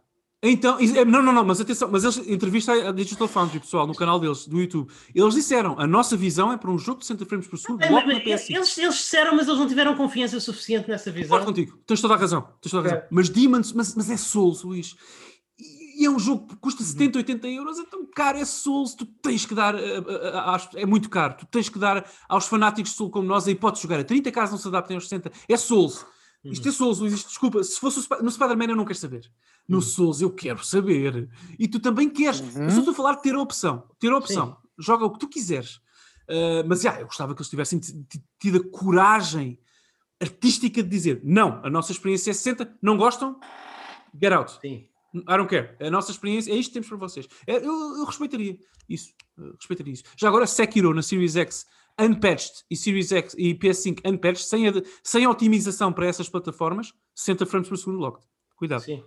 E, e o patch não faz também? Fica... Não, não há patches para PS5, não há otimização. ah, não, não, não, mas, mas eu estava a dizer, é ah. eu só estou a dizer, para, convém dizer isto aos ouvintes. Só, a primeira coisa que eu fiz na minha Series X foi desativar os updates automáticos dos jogos. Porque... Ah, eu vou fazer isso na PS5 imediatamente, mal ali. Pois, sim, porque, sim, há, sim. porque, há, jogos, por ah, exemplo, ah, como, como Assassin's Creed Unity, que se vocês tiverem o disco e o colocarem, no, e, e, e yeah. o colocarem na, na, Series, na Series X, ele, com, ele corre a 60 frames por segundo quase locked porque, é o Master, meu amigo. É o master. Porque, porque, o Master não tem um lock, mas se vocês é. aplicarem o patch, o patch, como foi feito a pensar nas consolas da anterior geração, bloqueia nos 30. Bloqueia nos 30. Portanto, meus amigos, nunca Em contrapartida, vão ver muitos olhos e muitas dentaduras, sem cara. sim, sim. Meus, sim. Bem, para tu dar um preço, Pedro. Meus amigos, nunca subestimar, subestimar o valor dos jogos físicos porque têm as massas 1.0 no disco. Mais uh, Last uhum. Guardian sem updates, a versão disco apenas, porque a versão digital já vem com os updates, a versão disco do Last Guardian sem updates na PS5, 60 frames locked e 30 na versão com updates ou na versão digital. Portanto, muita atenção, muita atenção, acho uma... nunca na PS5 especificamente, a Series X é uma consola totalmente. A Microsoft não quer que tu compres discos. Não. Se tiveres discos, não tens Split Resume. Mas a PS5, a PS5, a retrocompatibilidade da PS5, para, para a retrocompatibilidade da PS5 ajuda muito a ter jogos físicos, já estou a perceber. Ah, sim, sim. Ah, isso. Exatamente. Exatamente, sinto-me um bocadinho menos culpado acerca da minha yeah, coleção física para PlayStation 4. Sim, sim. Enfim. Uh, pois é, olha, este podcast foi, foi longo, mas agradável, como sempre. Muito obrigado uhum. por estarem aqui. Feliz aniversário, feliz aniversário à, à N3. Uh, ah, Bem-vinda Xbox Series X. Uh, não, não foi uma chegada, a, a, não foi uma chegada auspiciosa, mas Uh, eu, eu, eu, espero vir a ter muitas horas de alegria com a minha Xbox Series X. Espero, espero, espero que isso aconteça, porque eu gosto Quando jogares o novo Elder Scrolls exclusivamente sim. na Series X, daqui a uns 3 aninhos, já nem te lembras deste episódio. Pois, pois mas que nessa, nessa altura, se calhar, eu quero ter uma Series XX. Não sei. Hum, isso, bom, falaremos disso noutra oportunidade. Isso, isso, vai ser um bocadinho difícil de vender. Mais difícil do que foi há, há uns anos. Mas, Sim, mas enfim. Vamos ver. Mas, estas consolas mas é são bestas, são máquinas, são. Estas consolas são os, são os Porsches de, de, estas consolas uh, têm melhor performance de PCs muito recentes, que PCs muito recentes, atenção. Importa dizer que a Uhum. nova placa gráfica que custa, sei lá, 1500, 1600 euros da Nvidia, não corre, não corre. Uh, uh, Sim, o não Assassin's é Creed assim. Valhalla de forma tão otimizada. Eu sei que isso tem a ver com o código do jogo e que o Ubisoft não sabe otimizar o jogo. Não, não, não, não, sabe nem tem a ver com isso, não tem a ver com isso. Tem- Tem a ver que eh, não corre de forma tão otimizada com os settings em ultra. Eh, eh, Pronto, tu, tu na, tu na X, tu, tu na Xbox, na- na- tu não podes escolher, tu não podes escolher a tua fidelidade gráfica, mais a resolução na, na Xbox Series X é dinâmica do Assassin's Creed, ou Sim, seja, mas a Xbox Series X custa um terço da placa gráfica. eu é sei, um eu sei. Eu, eu. Ouve, Daniel, foi- foi, assim que eu justifiquei a minha compra da Sim, consola. Sim, sim, sim. sim, Eu sim. quero ter uma. Eu achei que a fidelidade visual da Series X é- era suficiente para eu não me sentir chateado por não estar a jogar no PC, não é? E, e muito mais, e, e- muito mais simples. ZeroWorldProblems.com Exatamente, mas há que dizer, não é? Se eu colocasse o, o- Assassin's Creed Valhalla a correr no PC com settings gráficos visuais equivalentes, que não serão ultra, setting deve ser médio ou assim, equivalentes àqueles em que ele corre na Series X, provavelmente ele correria a 60 frames por segundo também. Sim, não, não, houve, sim, sim, sim, ok, fine. Sim. Eu só estou a dizer que não há, eh, relativamente à PS5 e à Series X, não há nenhuma plataforma, nenhum gaming setup vocês possam comprar a 500 euros com esta, com esta, com esta competência técnica, não há. E atenção, sobretudo com a Series X, até vou aí. Uhum. Va- Vai demorar anos, vão demorar anos, anos, anos, até nós termos experiências exclusivas à Series X, não é otimizadas, exclusivas, e que aproveitem o sumo técnico todo que a consola dispõe. Uhum. Portanto, se tu me disseres assim, ah, em 2023 vamos ter o Series XX ou o PS5 Pro, não sei se vai ser uma, a não ser que seja um upgrade de uma dimensão que eu não consigo agora projetar, Claro. vai ser muita coisa. Um redesign, sim, eu quero, eu quero ver uma PS5 Slim e uma Series Ah, e uma, sim, mi- sim, uma eu mini. Series X, isso aí tudo bem. Agora, um, um upgrade, uma espécie de versões Pro, pessoal, Uhum. vamos trabalhar muito para tirar sumo das máquinas que aqui estão, porque há muito sumo para tirar. Daniel, já, já estão a vender, já, estão- já estão a vender também, televisões 8K. para não falar Daniel, já que- estão a vender televisões 8K. 8K E a, PS, a, ca- a caixa da PS4 diz 8K. Eu sei que não vai jogar a 8K, mas, Uhum. mas talvez um 8K a 30 frames por segundo ao checkerboard daqui a 3 anos consigas fazer. Opa! Não, a, a caixa da PS4 diz que é compatível com 8K. Tu vais poder ver o Netflix em 8K, Pedro, daqui a uns anos. Na, PS5, na PS4, Assim, na PS5. É é assim, a Xbox Series X fala em 128 fra- eh, 125, Hz, 120 frames. portanto, 120 eu não digo frames. nada. Sim. Vamos Frames. ver, é tudo uma incógnita Frames por agora, mas, mas, É mas incógnita. máquinas têm muito futuro. Têm muito Sim. futuro para, para, para, para escorrer. Bem, enfim. ah, antecipem um próximo episódio premium, uma análise mais detalhada, mais prometorizada à, à, à Series X, eh, em Sim. que duas pessoas com a consola trocam as, eh, as suas impressões e, e jogamos jogos eh, bastante diferentes. Eh, o, meu irmão arranjou, o Watch, arranjou o Watch Dogs, arranjou o Quantum Break para, para testar a retrocompatibilidade, portanto, vamos ter muito de que falar, certamente. Entretanto, se tiverem Deixa-me algumas... só reforçar a felicidade de partilhar este espaço com uma família e, Uhum. e dar os parabéns aos vossos pais, se me permitem, exclusivamente aqui, por terem criado, não um, mas dois filhos que compram a Xbox, portugueses, em Portugal, Sim. que compram a Xbox Series X no lançamento e o Quantum Break também. E têm ambos o Quantum Break. Sim, não há Quantum vocês são os únicos portugueses que partilham estes factoids. Portanto, parabéns aos vossos Esta pais. experiência. Que, esta experiência. eh, foram muito bem criados e a educação correu muito bem. Isto não, é por, isto, isto não é por acaso, nós estamos. Ah, n- nó- nó- nós fizemos isso de- por, uma, por, uma razão muito, por uma razão muito específica. É que os servidores do Destiny na Steam são cada vez piores. Pois. São cada vez piores. E, e- e nós decidimos que nós preferimos pagar o- o- o- os tais 5 É eurinhos, por, 5 eurinhos por mês para ter o Xbox Live e ter acesso aos servidores, aos bons servidores da Microsoft, eh, Yeah, para, no- para, para termos, para termos a nossa experiência Destiny, para termos a nossa experiência Destiny. O, o único problema é que o Destiny na Xbox neste momento ainda não foi patchado, portanto ainda não corre a 60 frames por segundo. As versões Series, as, as versões Xbox, Xbox One e Xbox One X têm um cap a 30 frames por segundo, portanto nós ainda estamos a jogar Destiny no PC, mas nós compramos as consolas a Series X especificamente para fazer essa transição. Nice. Zero World Problems Part 2. É, Exatamente. Portanto, é isso. Bem, mas malta, podem eh, aguardar a análise. porque se tiverem alguns, se se tiverem eh, algumas perguntas, eu estou no Twitter em uh, Luís underscore Maga. M-A-G-A. Uh, podem mandar umas vossas perguntas por lá, ou então podem direcionar as vossas perguntas até à nossa conta do N3Cast, uh, arroba N3Cast, Daniel, não é verdade, no Twitter? Arroba entre esquece no Twitter, Exatamente. estamos lá, falem connosco. Uh, é e o Daniel, o Daniel passará as vossas perguntas a mim. Eu tento seguir yep. a conta, mas a conta é, é, o Daniel que a gera, portanto, ele te, yeah. fará a certeza que as vossas perguntas uh, não, são, não, não, são esquecidas. Daniel, onde é que as pessoas podem encontrar? No meu caso também, lá está, eu, eu mantenho-me exclusivamente no Twitter para conversar convosco, arroba, ent, uh, A nossa conta do, do Entresquece é de facto arroba Entresquece. A minha é arroba Godansama, G-O-D-A-N Sama, estou lá, falem comigo, respondo a toda a gente. Uh, pessoal, eu tenho, tenho aprendido muito e, e, e, também conseguido partilhar muito da, desta paixão que tenho com os seguidores que, vou ganhando por lá e agradecer também a vossa disponibilidade para conversarem comigo. Uh, e é isso. Uh, portanto, entre, arroba Entresquece também. Uh, falem connosco. Temos também uma caixa de, de, e-mail que as pessoas usam pouco, mas que podem usar sempre que quiserem, correio.n3.net. As pessoas normalmente preferem falar connosco mesmo no Twitter ou até Pedro, eventualmente no Facebook. Uh, mas falem. Uh, e é assim, uh, deem-nos feedback. Estão a gostar do programa, digam-nos que estão a gostar. E porquê? Se não estão a gostar, digam Sim. também.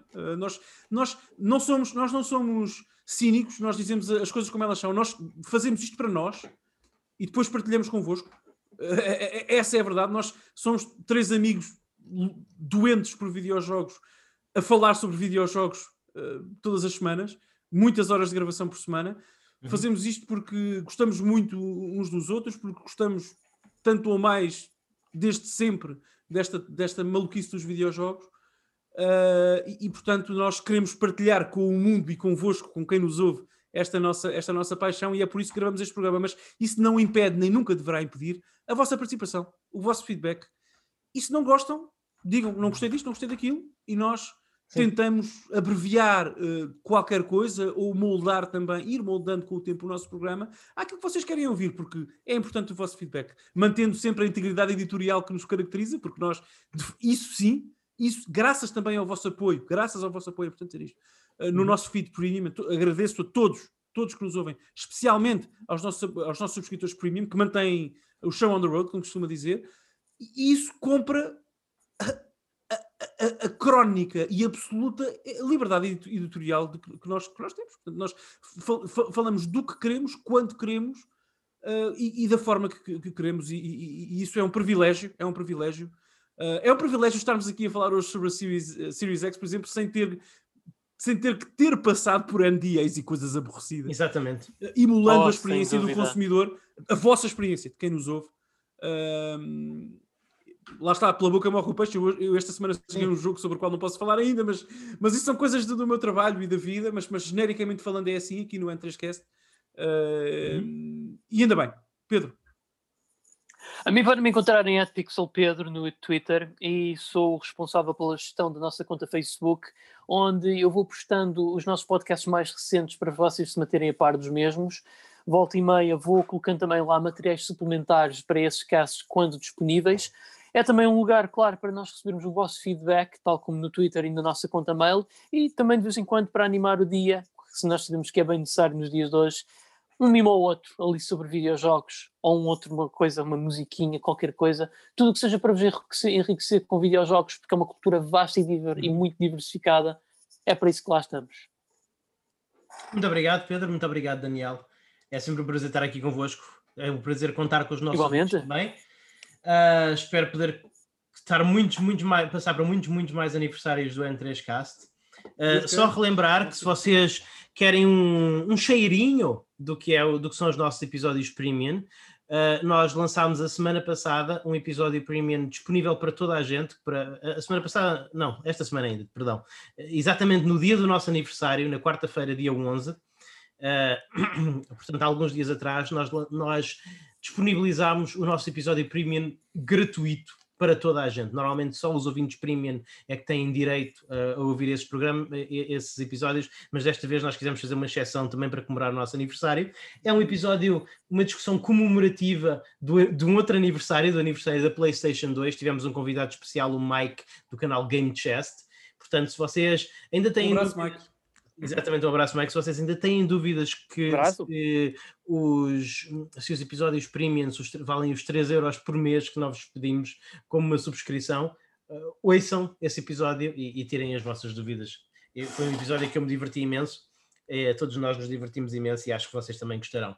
Dito isto, até à próxima, fiquem bem e joguem muito. Um abraço. Otogi 3. Um abraço.